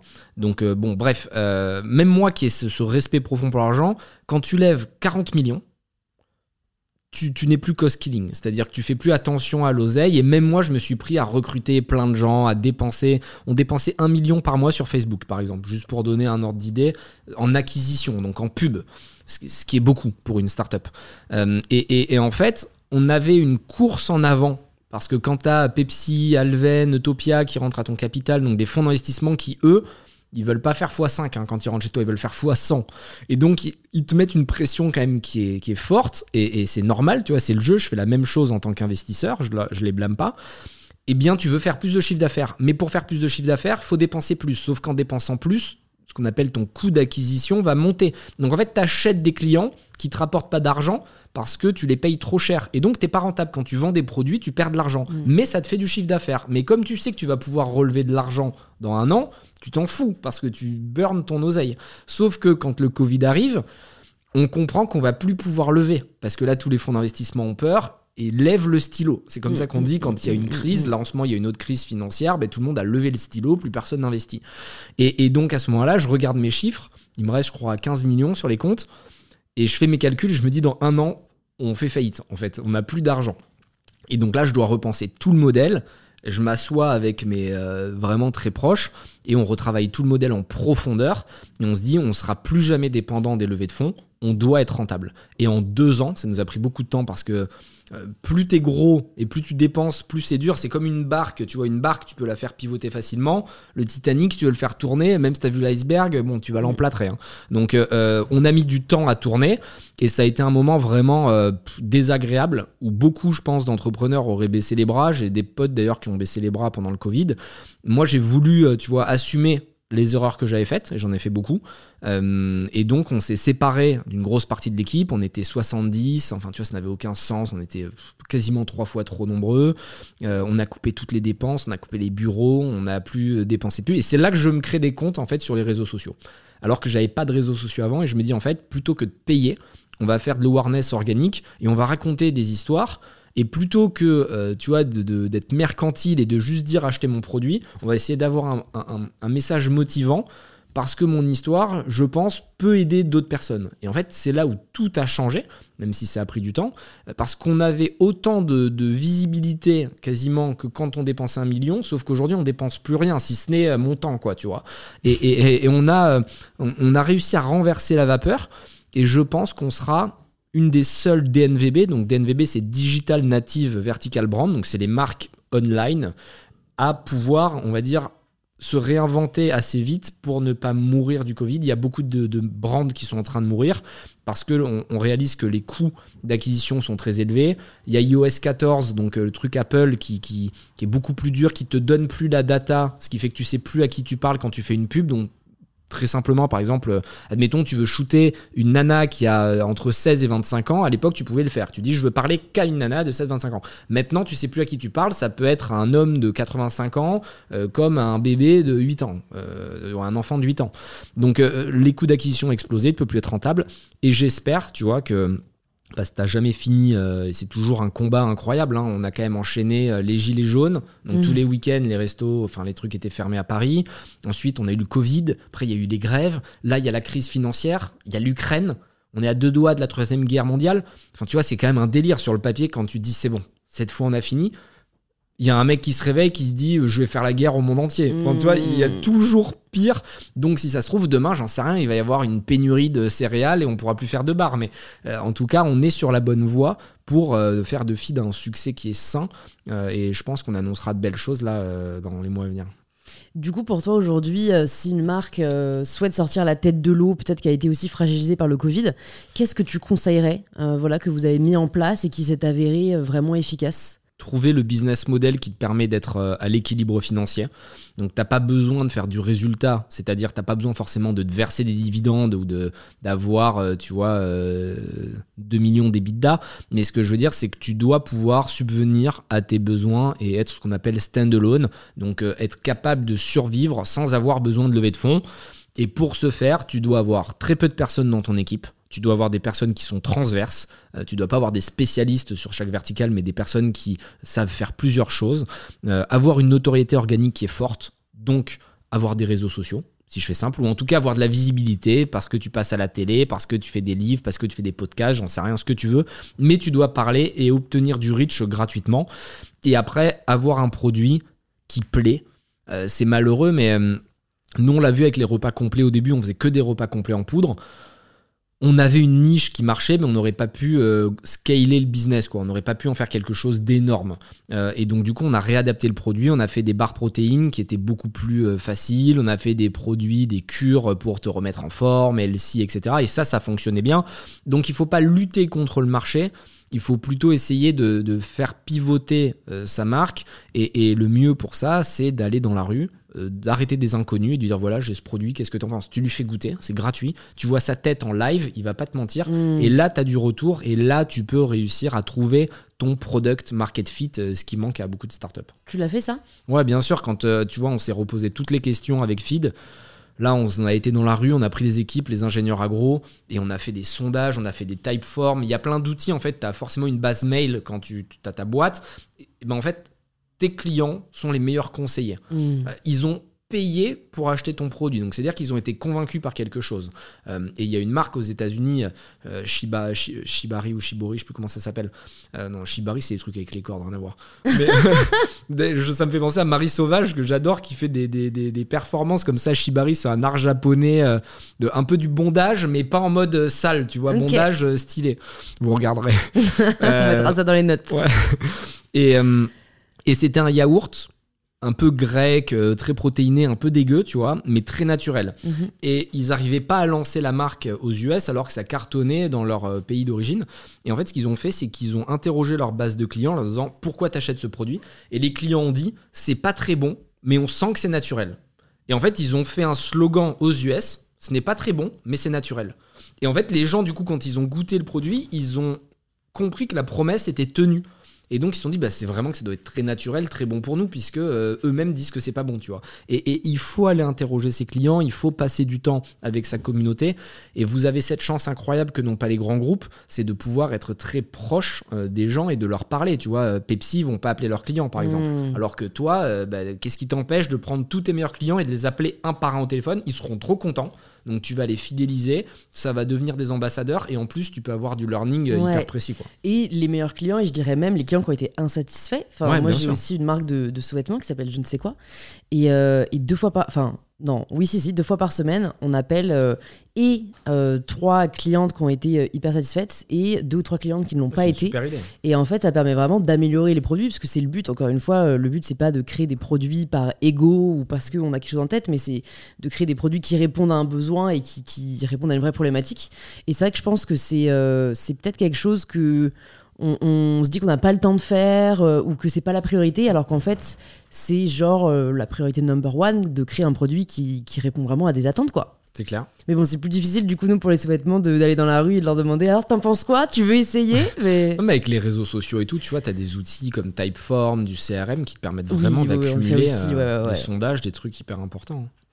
Donc du coup, aujourd'hui, vous êtes combien chez Feed? Là, on est une vingtaine. Ok. Et comment t'as fait le choix de qui tu gardais et comment tu fais pour les fidéliser? Je sais pas s'ils sont là depuis longtemps tous, mais euh, je trouve que c'est très difficile aujourd'hui de, ouais, qu'il n'y ait pas un turnover important parce que on a toujours l'impression que la peut être plus verte ailleurs, que tout se fait peut-être par rapport aussi au salaire. Enfin, L'humain, le RH, c'est ce qu'il y a de plus compliqué dans une aventure entrepreneuriale. Il y a zéro débat, tout le monde te dira la même chose. Euh, c'est extrêmement dur de trouver des gens loyaux sur qui tu peux compter, qui vont être capables de se juger de manière honnête et saine. Tu vois, les gens ont toujours tendance à penser qu'ils sont plus forts que ce qu'ils sont. Tu vois, c'est assez flagrant. Ou alors ils se sous-évaluent et ils n'ont pas confiance en eux et tu leur demandes un truc, non, je vais pas y arriver. Enfin, moi ça me rend ouf. Je suis pas du tout un bon manager de toute façon. C'est pour ça que je Mm. m'entoure bien. Je pense qu'un bon entrepreneur, c'est quelqu'un qui sait s'entourer de personnes meilleures que lui. Et c'est comme ça que humblement, tu vois, j'ai réussi. Je, je vais être bon dans certains trucs et tout le reste, je vais m'entourer de personnes qui le font mieux que moi. Et Mélanie, typiquement, dont je parlais tout à l'heure, euh, c'est elle qui gère Feed aujourd'hui, quoi, tu vois, à D'accord. 100%. ah putain, elle, elle a bien investi ses 3000 euros. elle, Ouais, hein. l'histoire est trop cool, tu vois. C'est vraiment. euh, Aujourd'hui, t'imagines, elle se retrouve à la tête de Feed avec Pepsi, machin. Enfin, l'histoire est trop, trop cool. Mm. Euh, J'adore ce genre de trucs, moi, qui sortent un peu de l'ordinaire. Je trouve que ça donne du sens. Tu vois, je déteste les histoires euh, toutes lisses, cousues. Enfin, et du coup, les gens que j'ai gardés, euh, bah, c'est plutôt des gens que j'avais sélectionnés au tout début, bizarrement, parce que les premières personnes qui te rejoignent sont celles qui te rejoignent pour ce que tu es. Alors que, un peu comme pour l'argent dont on parlait tout à l'heure, tu sais pas si les gens viennent pour Mm, toi ou ton mm, oseille, mm, bah là mm. tu sais pas si les gens ils viennent pour toi ou parce que ta marque elle a levé 40 millions et que c'est quand même stylé de travailler pour Feed, tu vois. Euh, donc du coup, la plupart des personnes dont on s'est séparé, c'était des personnes qui étaient arrivées après. Et euh, moi, je, joue vraiment beaucoup sur l'instinct, sur la fidélité. J'ai besoin de gens qui m'accompagnent sur le long terme. Et la plupart des personnes avec qui je travaille aujourd'hui, c'est des gens qui j'ai fait d'autres projets avant. Et donc, quand je recrute quelqu'un, je me dis pas est-ce que c'est la bonne personne pour Feed? Je me dis est-ce que c'est la bonne personne pour m'accompagner dans des projets de vie? Et, c'est ça que j'adore c'est tu vois mélanger euh, euh, les différents les différents business. Ariane qui est là c'est le bon exemple. Elle était euh, chez Feed maintenant elle est chez Blast. Et, tu vois on fait évoluer les gens avec nous on les emmène en utilisant leur euh, leur leur, euh, leur passion euh, ce sur quoi ils sont bons. Et c'est comme ça que j'essaie de sélectionner les gens. Et puis après pour les faire rester je pense qu'il faut être juste C'est vraiment quelque chose qui est important à mes yeux d'être juste et droit avec les gens. Tu vois, quand tu dis un truc, bah, tu le fais. Mhm. Et, et, quand tu fais un truc, tu le dis aussi. Tu vois, ça marche dans les deux sens. Et puis, les faire évoluer, travailler dans la bonne humeur. Je pense que c'est un, un, un constat que je fais assez évident. Euh, dans toutes les boîtes où j'ai investi ou dans toutes mes aventures, il faut prendre du plaisir et s'amuser. Alors tu vois, faut pas être dans le monde des bisounours. Je te dis pas qu'on va euh, faire la fête au bureau tous les jours, mais il faut réussir à prendre du plaisir, à être épanoui. Je pense qu'on n'a pas besoin de travailler jusqu'à 22 heures le soir pour être euh, performant. Je pense que surtout pour ton équipe, avoir des horaires stables où tu vas pas leur écrire le soir à 23h ou le week-end, ça leur permet aussi de se détendre, d'avoir leur vie privée, d'avoir leur période de kiff, et du coup, ben, le lundi, d'arriver tout défoncer avec toi. Et, au final, ça, c'est des choses que tu apprends au fur et à mesure. C'est-à-dire que j'étais un très mauvais euh, manager euh, il y a 5 ans, je suis sûrement un peu moins mauvais aujourd'hui, et dans 5 ans, j'aurais encore évolué, mais tu es obligé de faire des erreurs et ce qu'il faut garder en tête, je pense, parce que c'est une question qu'on me pose souvent, oui, mais imagine, je fais des erreurs, c'est que tu es sûr et certain de faire des erreurs. Il n'y a pas une personne qui fait pas d'erreurs, enfin, c'est juste impossible. Et donc, en fait, à partir du moment où tu plus peur d'échouer et que tu pas peur de faire des erreurs, bon, bah, tu, tu avances, puis tu apprends et ça se passe bien. Hein. Ouais, c'est vrai, je pense qu'on a tous ce fantasme d'imaginer de, d'imaginer qu'on est les seuls à faire des erreurs ou à se dire qu'on fait moins bien que les autres et au final ça nous, ça nous empêche d'agir beaucoup plus qu'autre chose. Mais après c'est vrai que en fait euh, euh, c'est aussi l'exigence qu'on peut avoir envers, envers soi-même qui, qui, nous pousse à euh, faire attention. Enfin, moi, je sais que si je fais une grosse erreur dans, je sais pas, par exemple pour la logistique, dans, dans, pour ma marque, je ne sais quoi, je, j'aurais c'est un peu comme une chute à cheval tu vois. J'aurais peur de, m'en réoccuper par la suite parce que j'aurais cette espèce de, trauma de me dire ah non mais ça se trouve en fait je vais je vais foirer quoi. Alors que c'est bien de faire des erreurs mais à un moment si t'en fais trop t'as plus t'as plus de business non plus quoi. Donc je pense c'est c'est surtout tirer les enseignements des erreurs qu'on a réalisées pour ne pas les refaire par la suite qui peut nous permettre euh, d'avancer. Comment est-ce que tu repartis tu répartis ton temps aujourd'hui toi entre du coup feed blast la télé euh, bon aussi pas mal de, de personal branding euh, que tu fais sur les réseaux? J'ai essayé de créer une sorte de pieuvre qui s'apporte mutuellement en fait. Et, je suis assez fier de, ce qu'on a réussi à faire avec l'équipe parce qu'en réalité, à chaque fois que je fais quelque chose, ça apporte à l'autre. Typiquement, je fais qui veut être mon associé, ça va apporter à Blast, ça va apporter à Feed. Je fais une conférence, je vais parler de Feed, je vais parler de Blast. Si j'écris un bouquin, je parle aussi de mes expériences. Quand Blast cartonne, quelque part, ça fait de la pub pour Feed et inversement. Et du coup, cette énergie, en fait, elle est un peu globale. C'est comme dans Avatar tu vois, tout est relié euh, entre les arbres, euh, la planète, les trucs. Mais c'est la même chose avec euh, ce qu'on a essayé de mettre en place.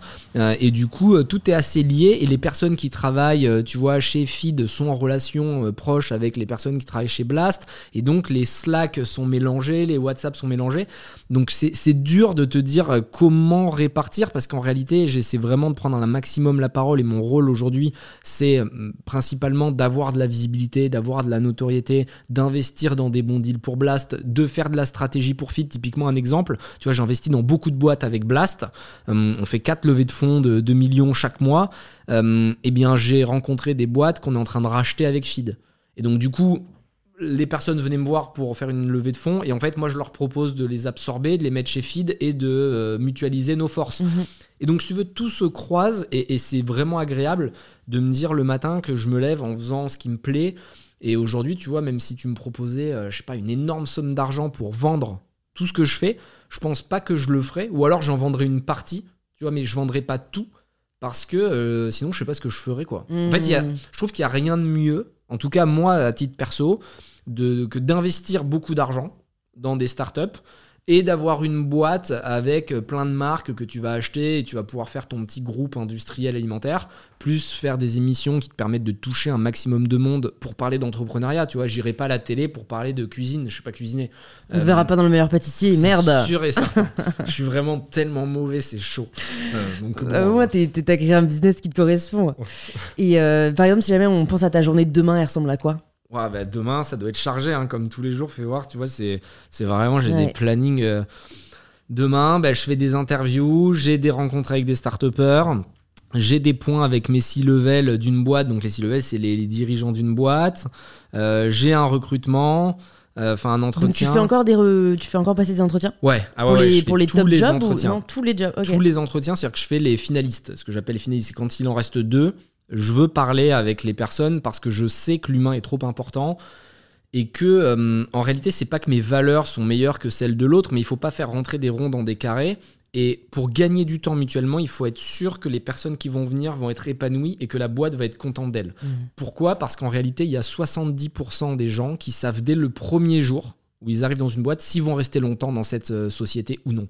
Et donc en fait, tu perds un temps de fou. C'est-à-dire que la personne pose un préavis, euh, enfin pas un préavis, comment t'appelles ça, une, euh, ils démissionnent et puis ils arrivent, puis tu as la période d'essai, donc toi tu vas les couper, ils vont repartir, faut lancer un nouveau recrutement.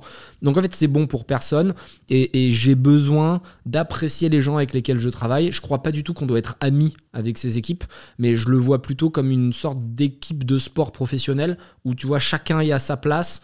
Quand il y en a un qui est un peu blessé, fatigué, l'autre équipe, euh, le reste de l'équipe va compenser Mmh. pour l'aider. Et, et j'aime bien cette vision, tu vois, sans rentrer dans la naïveté du truc, on est une famille, je sais pas quoi. Tu vois, t'as pas le même sang, t'es pas une famille, quoi. Tu vois, ça sert à rien de s'inventer un truc. Mais par contre, euh, travailler dans une bonne, une bonne ambiance, c'est c'est Mmh. primordial.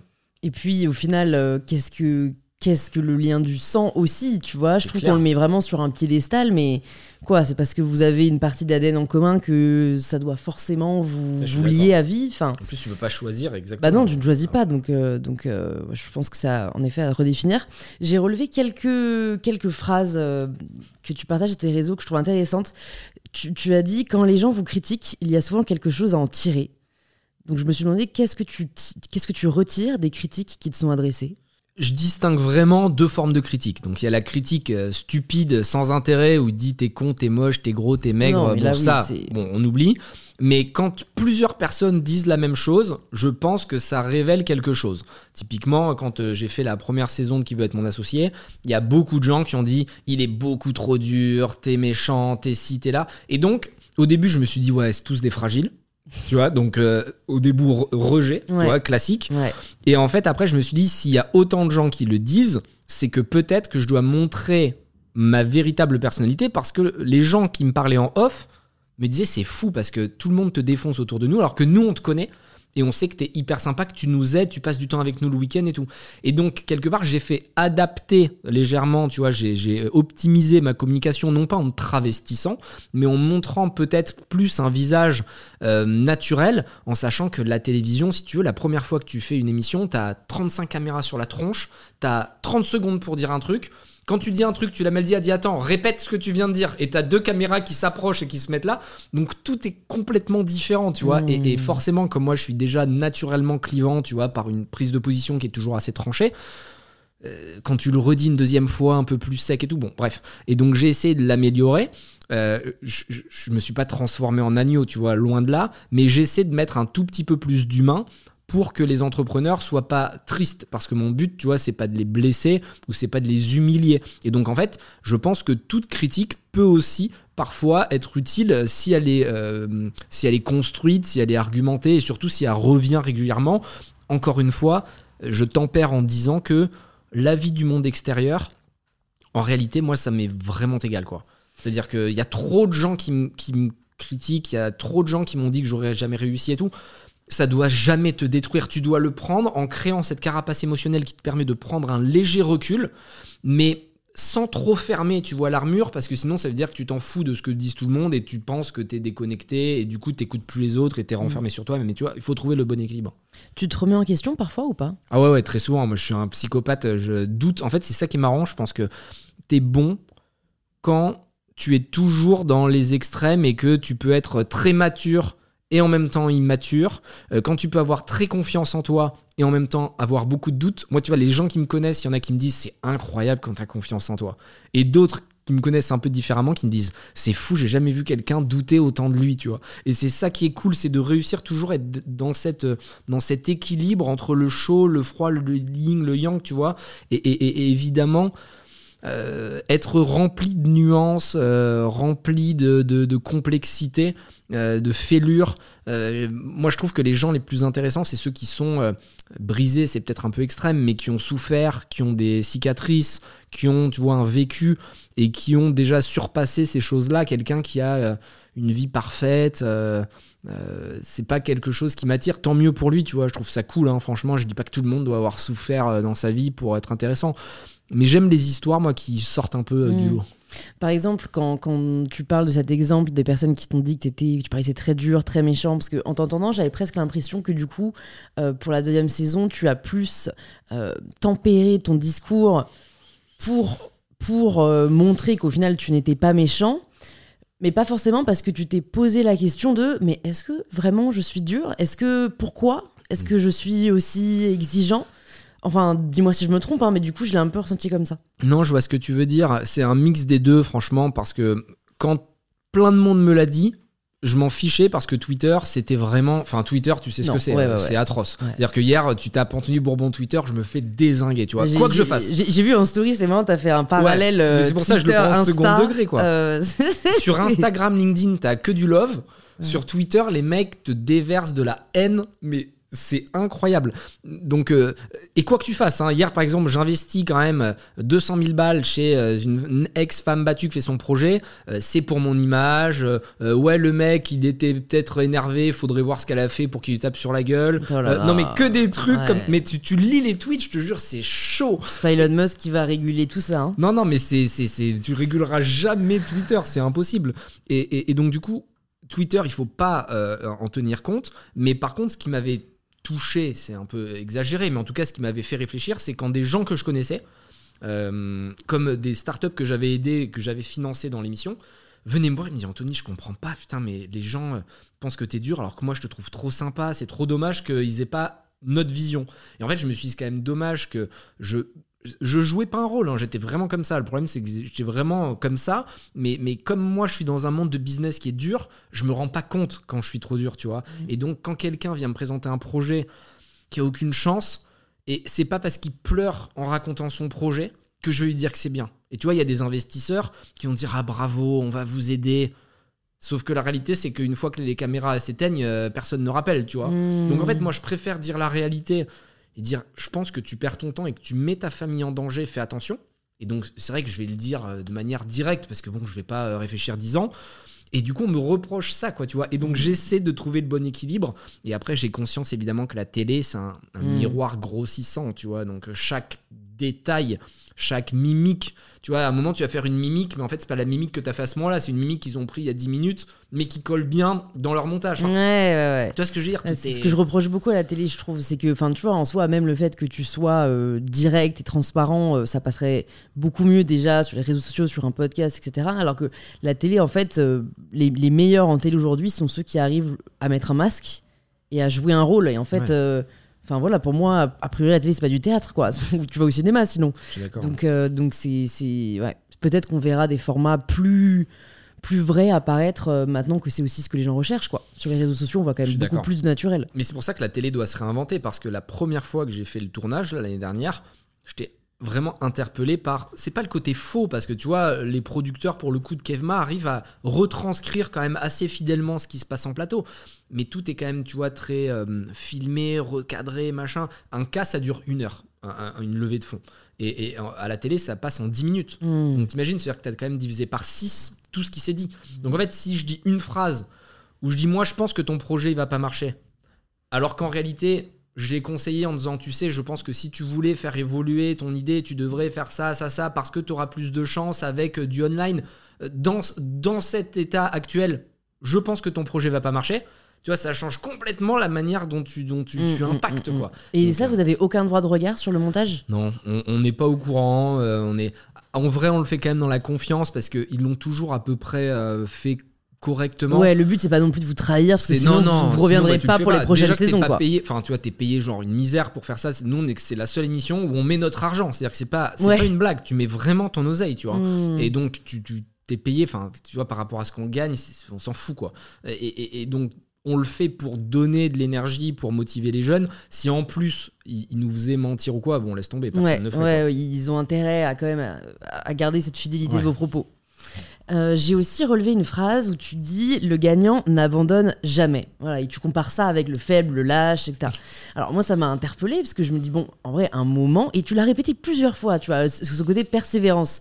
Mais en vrai, euh, un moment, il faut aussi savoir s'arrêter quand ça ne marche pas. Alors oui, quand un projet ne fonctionne pas, il faut pas être obsessionnel ou arrêter, euh, tu vois, en mode euh, ça va marcher, ça va marcher, faut pas être naïf. Mais par contre, quand je dis ne faut jamais arrêter, c'est dans ta vie.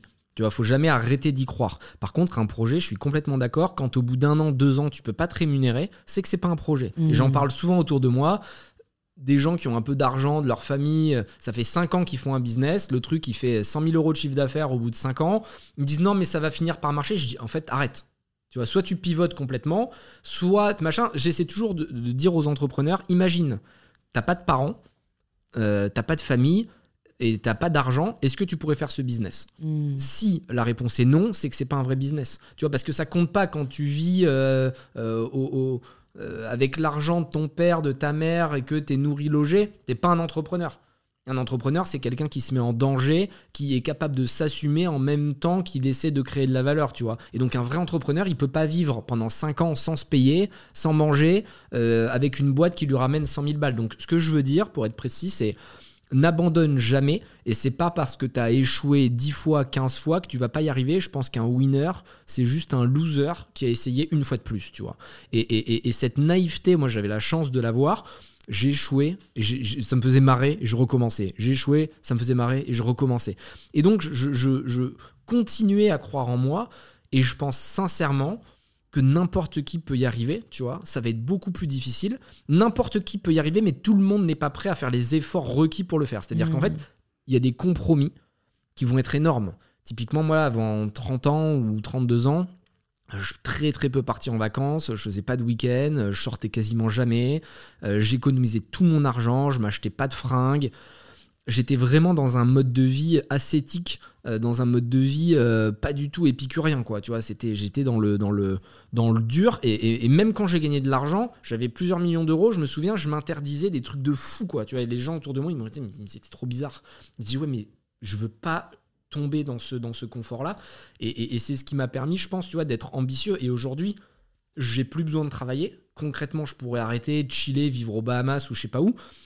Mais je m'ennuierais, quoi. Et tu vois, je suis très content et je me fixe de nouveaux objectifs. Et pas parce que je suis un éternel insatisfait, mais parce que je kiffe tellement ce que je fais que je vais essayer de pousser toujours plus loin. Mmh. Et que je vais essayer d'avoir un maximum d'impact. Et peut-être que dans 15 ans, et les gens qui me connaissent bien disent tous d'ailleurs, dans 15 ans, tu seras chaman dans une jungle, je sais pas où, et tu Je parierais pas là-dessus quand même. Hein. Tout le monde me dit ça. Moi, me dit, ah tu vas être chaman, tu vas trouver ton animal spirit et tu vas faire des trucs de ouf.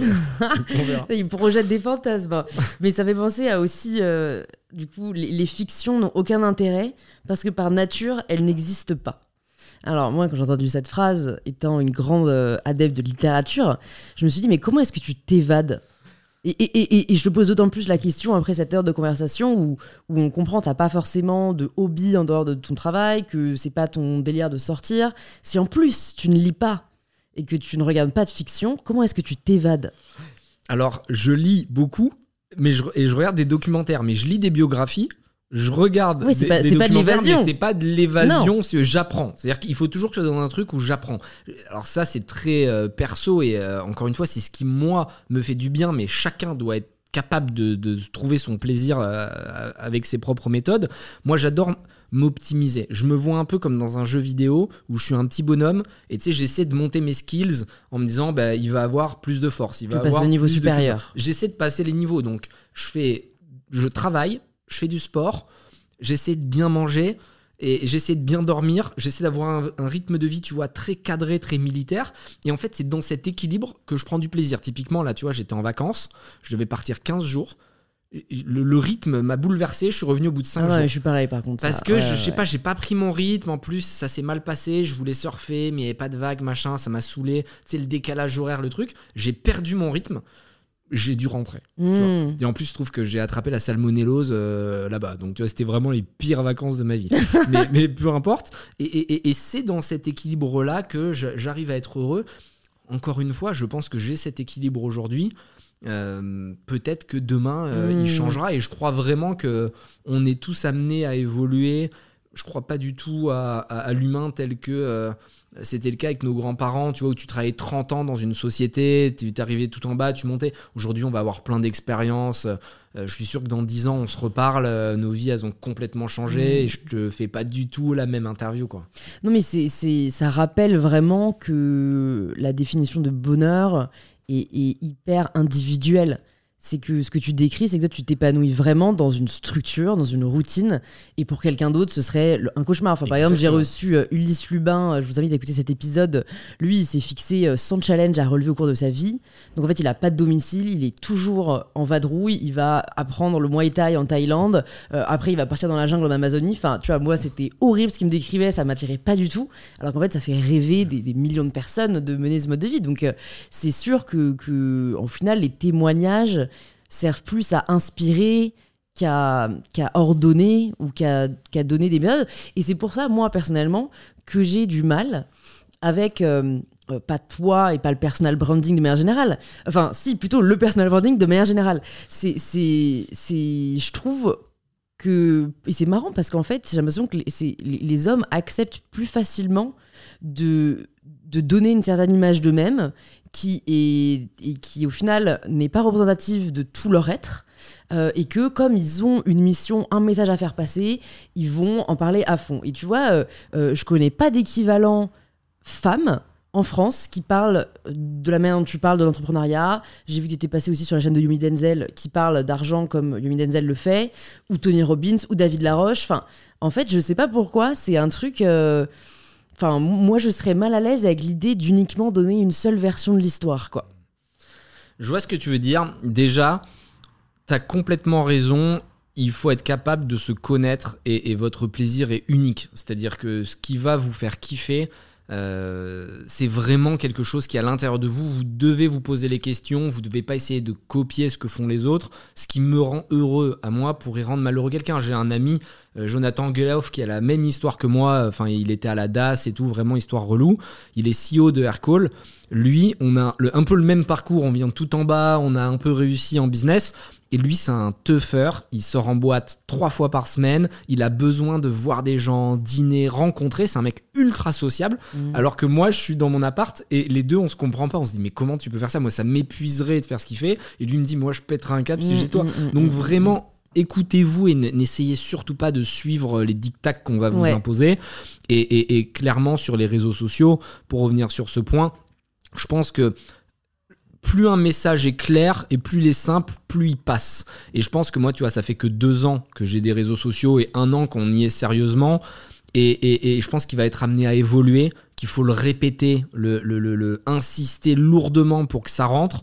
Et je suis d'accord que le message devient un peu cliché parce qu'on l'a tellement répété qu'on peut y apporter un peu de nuance, mais c'était important que les gens qui me connaissent pas comprennent l'histoire parce qu'en réalité, il y a tellement de start qui veulent te dire c'est possible d'y arriver, c'est ci, c'est là, mais qui viennent de grandes familles, qui ont fait les grandes écoles, euh, dont les parents. Enfin, autour de moi, j'ai que ça, hein, des parents. Il y en a un l'autre jour qui vient me voir qui me dit Moi, tu sais, je me suis lancé seul, euh, juste mon père a mis 2 millions dans la boîte, mais sinon, j'ai bossé moi tout seul.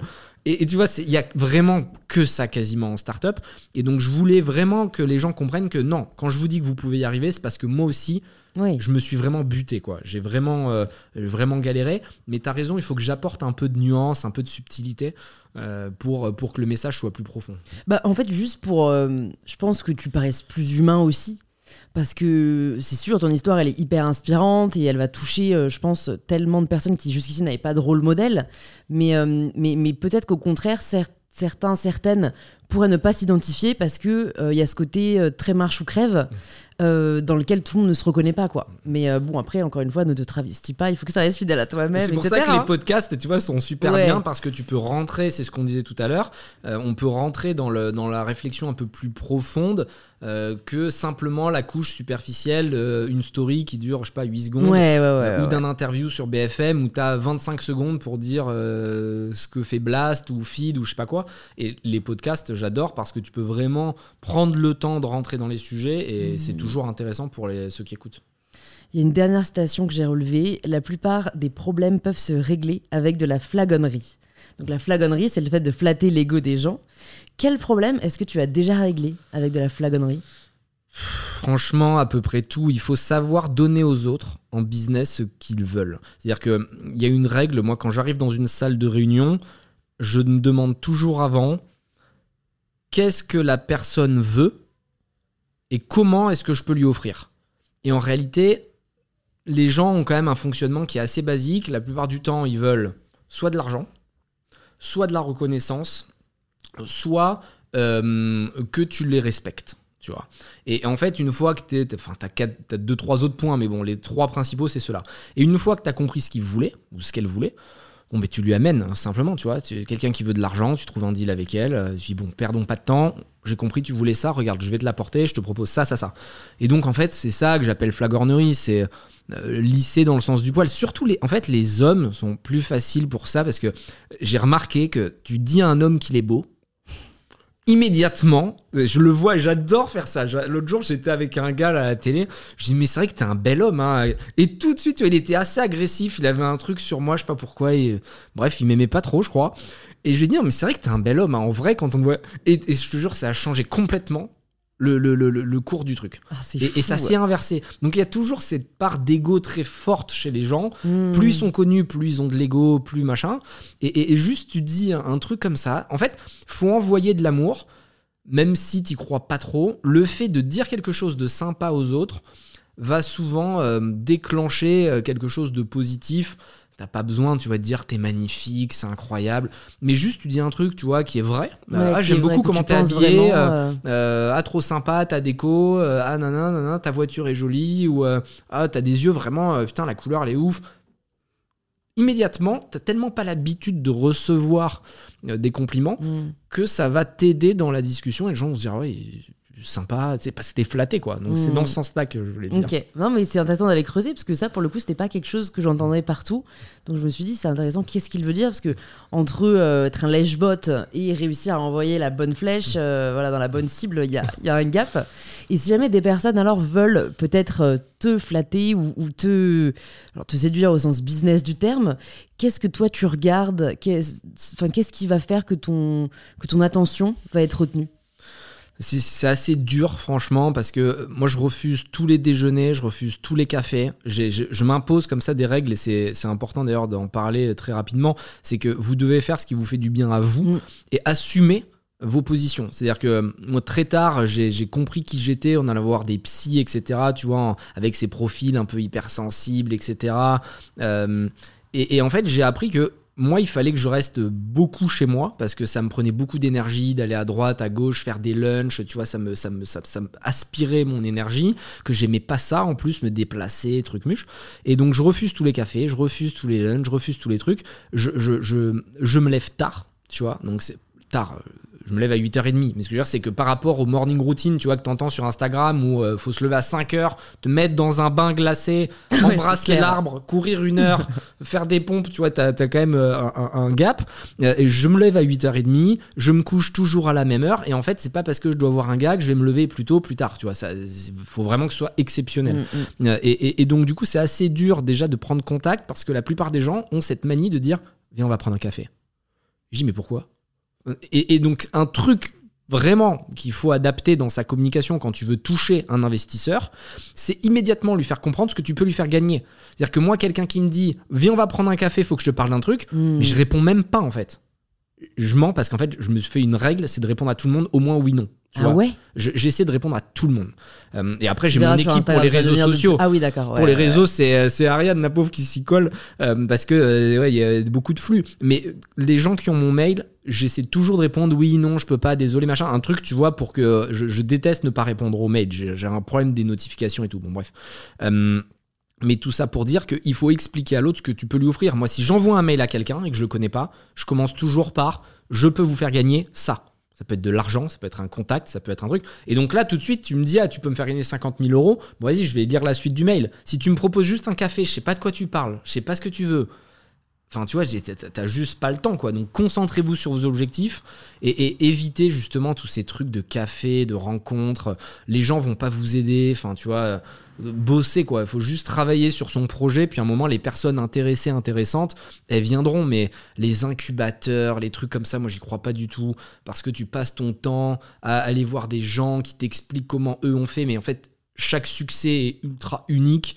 Donc euh, ça sert à rien d'essayer Mm. de faire comme l'autre. Tu travailles, tu te butes, tu prends du plaisir, tu fais ton le meilleur produit possible. Et puis si si ça doit marcher, ça marchera. Tu t'es déjà fait coacher, toi? Non, jamais. Tu y as pensé? Ouais, alors je l'ai fait, euh, pour être euh, franc, c'est Alven qui me l'a imposé. Ils m'ont dit on te donne 15 millions d'euros, mais par contre tu dois avoir un coach.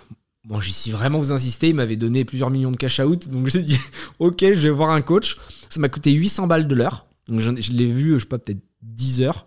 Au bout de 10 heures, j'ai appelé Alven, j'ai dit je suis désolé, mais c'est au-dessus de mes forces. Ouais. Genre, je viens de perdre euh, 8000 balles. Euh, en plus, c'est sur la société, c'est la société qui paye. Je dis franchement, ça n'a aucun sens. Et c'était. Je sais pas, c'est, ça m'a pas aidé. C'est, je pense que tout le monde est tellement unique que le, le- le vrai travail que tu dois faire, c'est pour te comprendre toi. Euh, et il y a tellement de livres aujourd'hui, il y a tellement de trucs que ça peut être bien. Certains en ont besoin, tu vois. Mais si t'en as pas besoin, faut pas te l'imposer. Je trouve ça ultra cher, moi, les coachs que j'ai rencontrés. Il y en a sûrement des très bons. J'ai pas trouvé celui, moi, qui me Mm, faisait mm, euh, mm. kiffer, quoi. Écoute, on parle de livres. Je vais arriver aux dernières questions du podcast. Si tu avais une ressource à nous conseiller, que ce soit un livre, un film, un podcast, qu'est-ce que tu nous recommanderais? En livre, le mieux, c'est d'aller euh, franchement sur mon site parce que j'ai fait une reco des 50 livres à lire absolument. C'est anthonybourbon.com et bon, je sais plus où c'est, mais vous allez le trouver. J'ai mis les 50 livres qui vraiment pour moi sont obligatoires. Donc ça parle de business, mais aussi d'autres sujets, tu vois, Mm. des livres un peu plus euh, philosophiques.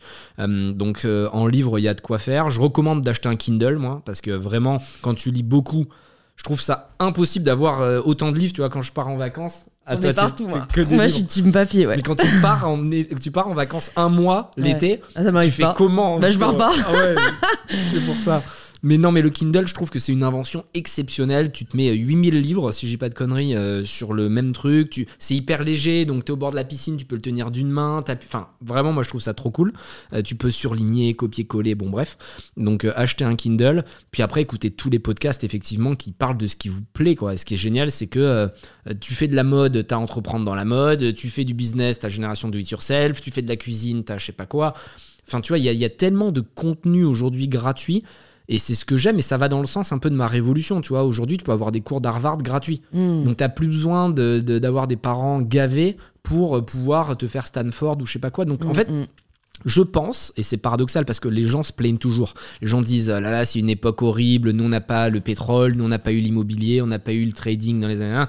Mais en réalité, je pense que ça a jamais été aussi simple, ou en tout cas aussi possible, de devenir riche en partant de zéro.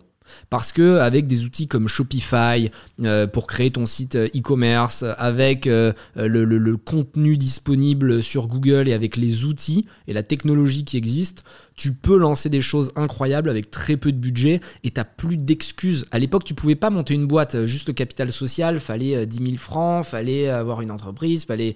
euh, Là aujourd'hui, tu fais du, e-commerce euh, en deux semaines, tu vends ton produit, quoi. Tu vois. Donc euh, c'est quand même une époque que je trouve incroyable et donc croyez en vous et faites vos, faites vos, faites vous kiffer, quoi. Pour avoir une petite exclusivité lecture, est-ce que tu peux nous partager peut-être le livre que tu es en train de lire en ce moment ou le dernier livre que tu as lu? Euh, le dernier livre que j'ai lu. Je me suis refait en fait un classique, euh, mais j'aime bien relire des livres parce qu'en fait, quand tu les reprends, ta, vision a changé. De hum, Anna Kournikova, qui est une joueuse de tennis, qui a une histoire de ouf, euh, qui a galéré, qui a eu vraiment énormément de problèmes. Et, et qui a, fait une biographie exceptionnelle, un peu comme celle d'Arnold Schwarzenegger, où tu comprends que derrière le cliché, parce qu'elle c'est une femme très belle, et donc les gens n'ont retenu que son physique parce qu'elle était égérie de plein de marques, mais tu vois, le travail, l'abnégation, les blessures à répétition qu'elle avait à l'épaule, mais qu'elle continuait de s'entraîner, je trouvais ça hyper intéressant. Un peu comme Arnold Schwarzenegger, où tu te dis, bon, le mec est quand même un peu un gros beauf euh, qui pousse de la fonte, tu vois euh, même si j'ai beaucoup de respect pour les bodybuilders donc il faut que je fasse attention de la merde que je parce que il y a rien de plus un bodybuilder c'est un mec qui est prêt à refuser tous les plaisirs que son corps lui demande. Donc tu vois, c'est une force mentale exceptionnelle. C'est-à-dire que le mec a faim, mais il ne mange pas. Euh, il a envie de... Enfin, c'est un bodybuilder vit dans la contrainte et, il est incapable, enfin c'est pas qu'il est incapable, c'est qu'il s'interdit de, de, répondre à ses besoins primaires, quoi, tu vois. Donc euh, c'est une détermination incroyable. Moi, c'est pas un truc qui me ferait kiffer, mais je, les respecte. Donc ce que je veux dire, c'est que Schwarzy, c'est quand même un bon bourrin qui pousse de la fonte, et le mec finit gouverneur de Californie. Je me dis, c'est quoi cette histoire de fou? Et en fait, tu vois que son père était un bûcheron euh, complètement arriéré, qui voulait euh, l'interdire de rêver, et il a pris son destin en main. C'est devenu un culturiste, après c'est devenu un acteur, après c'est devenu un politicien, et j'adore ces parcours, tu vois, où le destin est explosé dans tous les sens, bousculé. Et je pense franchement qu'on a tous la possibilité de forcer son destin. C'est le nom du, bouquin que j'avais écrit justement pour dire. Bah, c'est pas parce qu'aujourd'hui tu habites à Jonzac et que euh, ta famille, euh, tu vois, euh, elle est, ton père est plombier, ta mère est vendeuse, je sais pas quoi, c'est pas grave, tu vois, tu peux devenir le nouveau Bernard Tapie, tu peux devenir le nouveau Bernard Arnault, tu peux, et, ça, ça me fait kiffer de, le penser. Donc j'aime bien ce genre de livre. J'ai hâte qu'on ait des noms de femmes qui accompagnent euh, ces noms très masculins en haut de la pyramide. Si jamais tu pouvais entendre quelqu'un au micro d'InPower, qui est-ce que ce serait? Eh bien, une femme, tiens, puisque tu mets le sujet dessus, j'aime beaucoup Edwige. Moi, j'ai investi dans beaucoup de femmes, en fait. Euh, je pense que je suis un des investisseurs qui a le plus de parité. Et c'est très dur, honnêtement, à la décharge des investisseurs, parce que, euh, tu vois, parfois, et c'est horrible, on en parlait avec Carole Juge, qui est la mm. fondatrice de June. Et elle-même te dit, bah, les, femmes osent pas, tu vois, aller vraiment parler comme des bonhommes en mettant, en disant, je veux faire du pognon. Et Carole le fait, tu vois, c'est une des seules à parler vraiment en étant hardcore. Euh, et, elle me disait, c'est dur de trouver des femmes qui sont alignées avec moi. On me reproche, moi, en tant que femme, d'être euh, businesswoman, alors que moi, tu vois, on va me dire, c'est cool ce que tu fais, t'es business-wise et tout.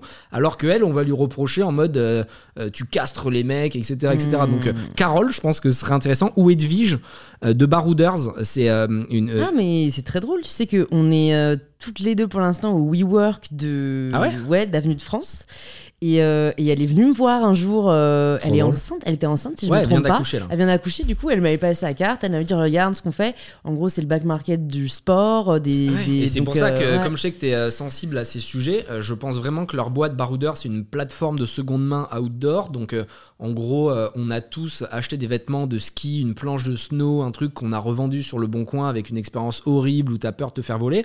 Eux, ils vérifient le matos. C'est un peu comme Vinted, mais en mode seconde main de trucs de sport, mm. planches de kite, etc.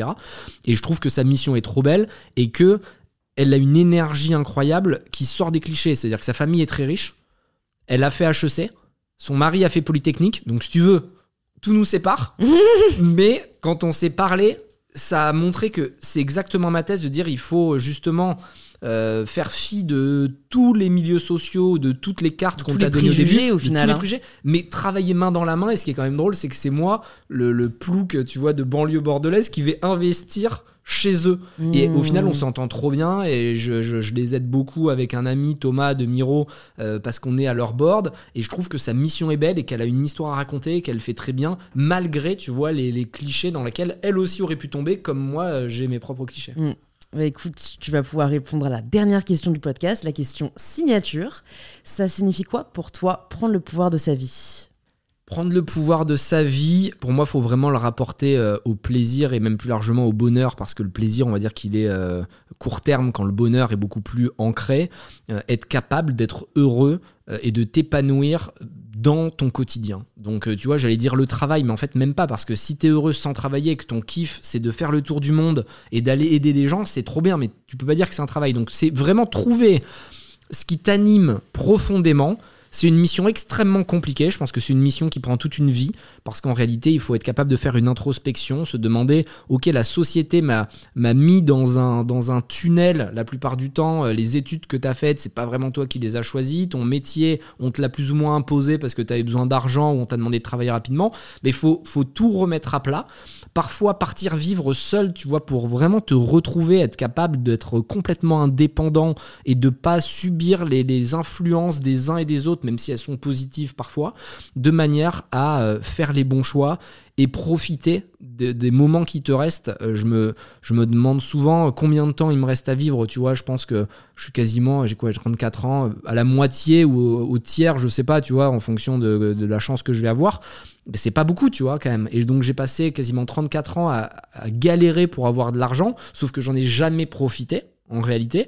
Et donc, il faut être capable de constamment remettre à jour et de réactualiser euh, ce qui te fait vibrer. Et c'est pour ça que je dis, dans 5 ans, euh, peut-être que je te dirais finalement, mon kiff, c'est d'aller surfer et d'être euh, sur une île, à pêcher mon poisson et de faire du surf tous les jours. Mmh. Et que c'était ça, au final, ma destination.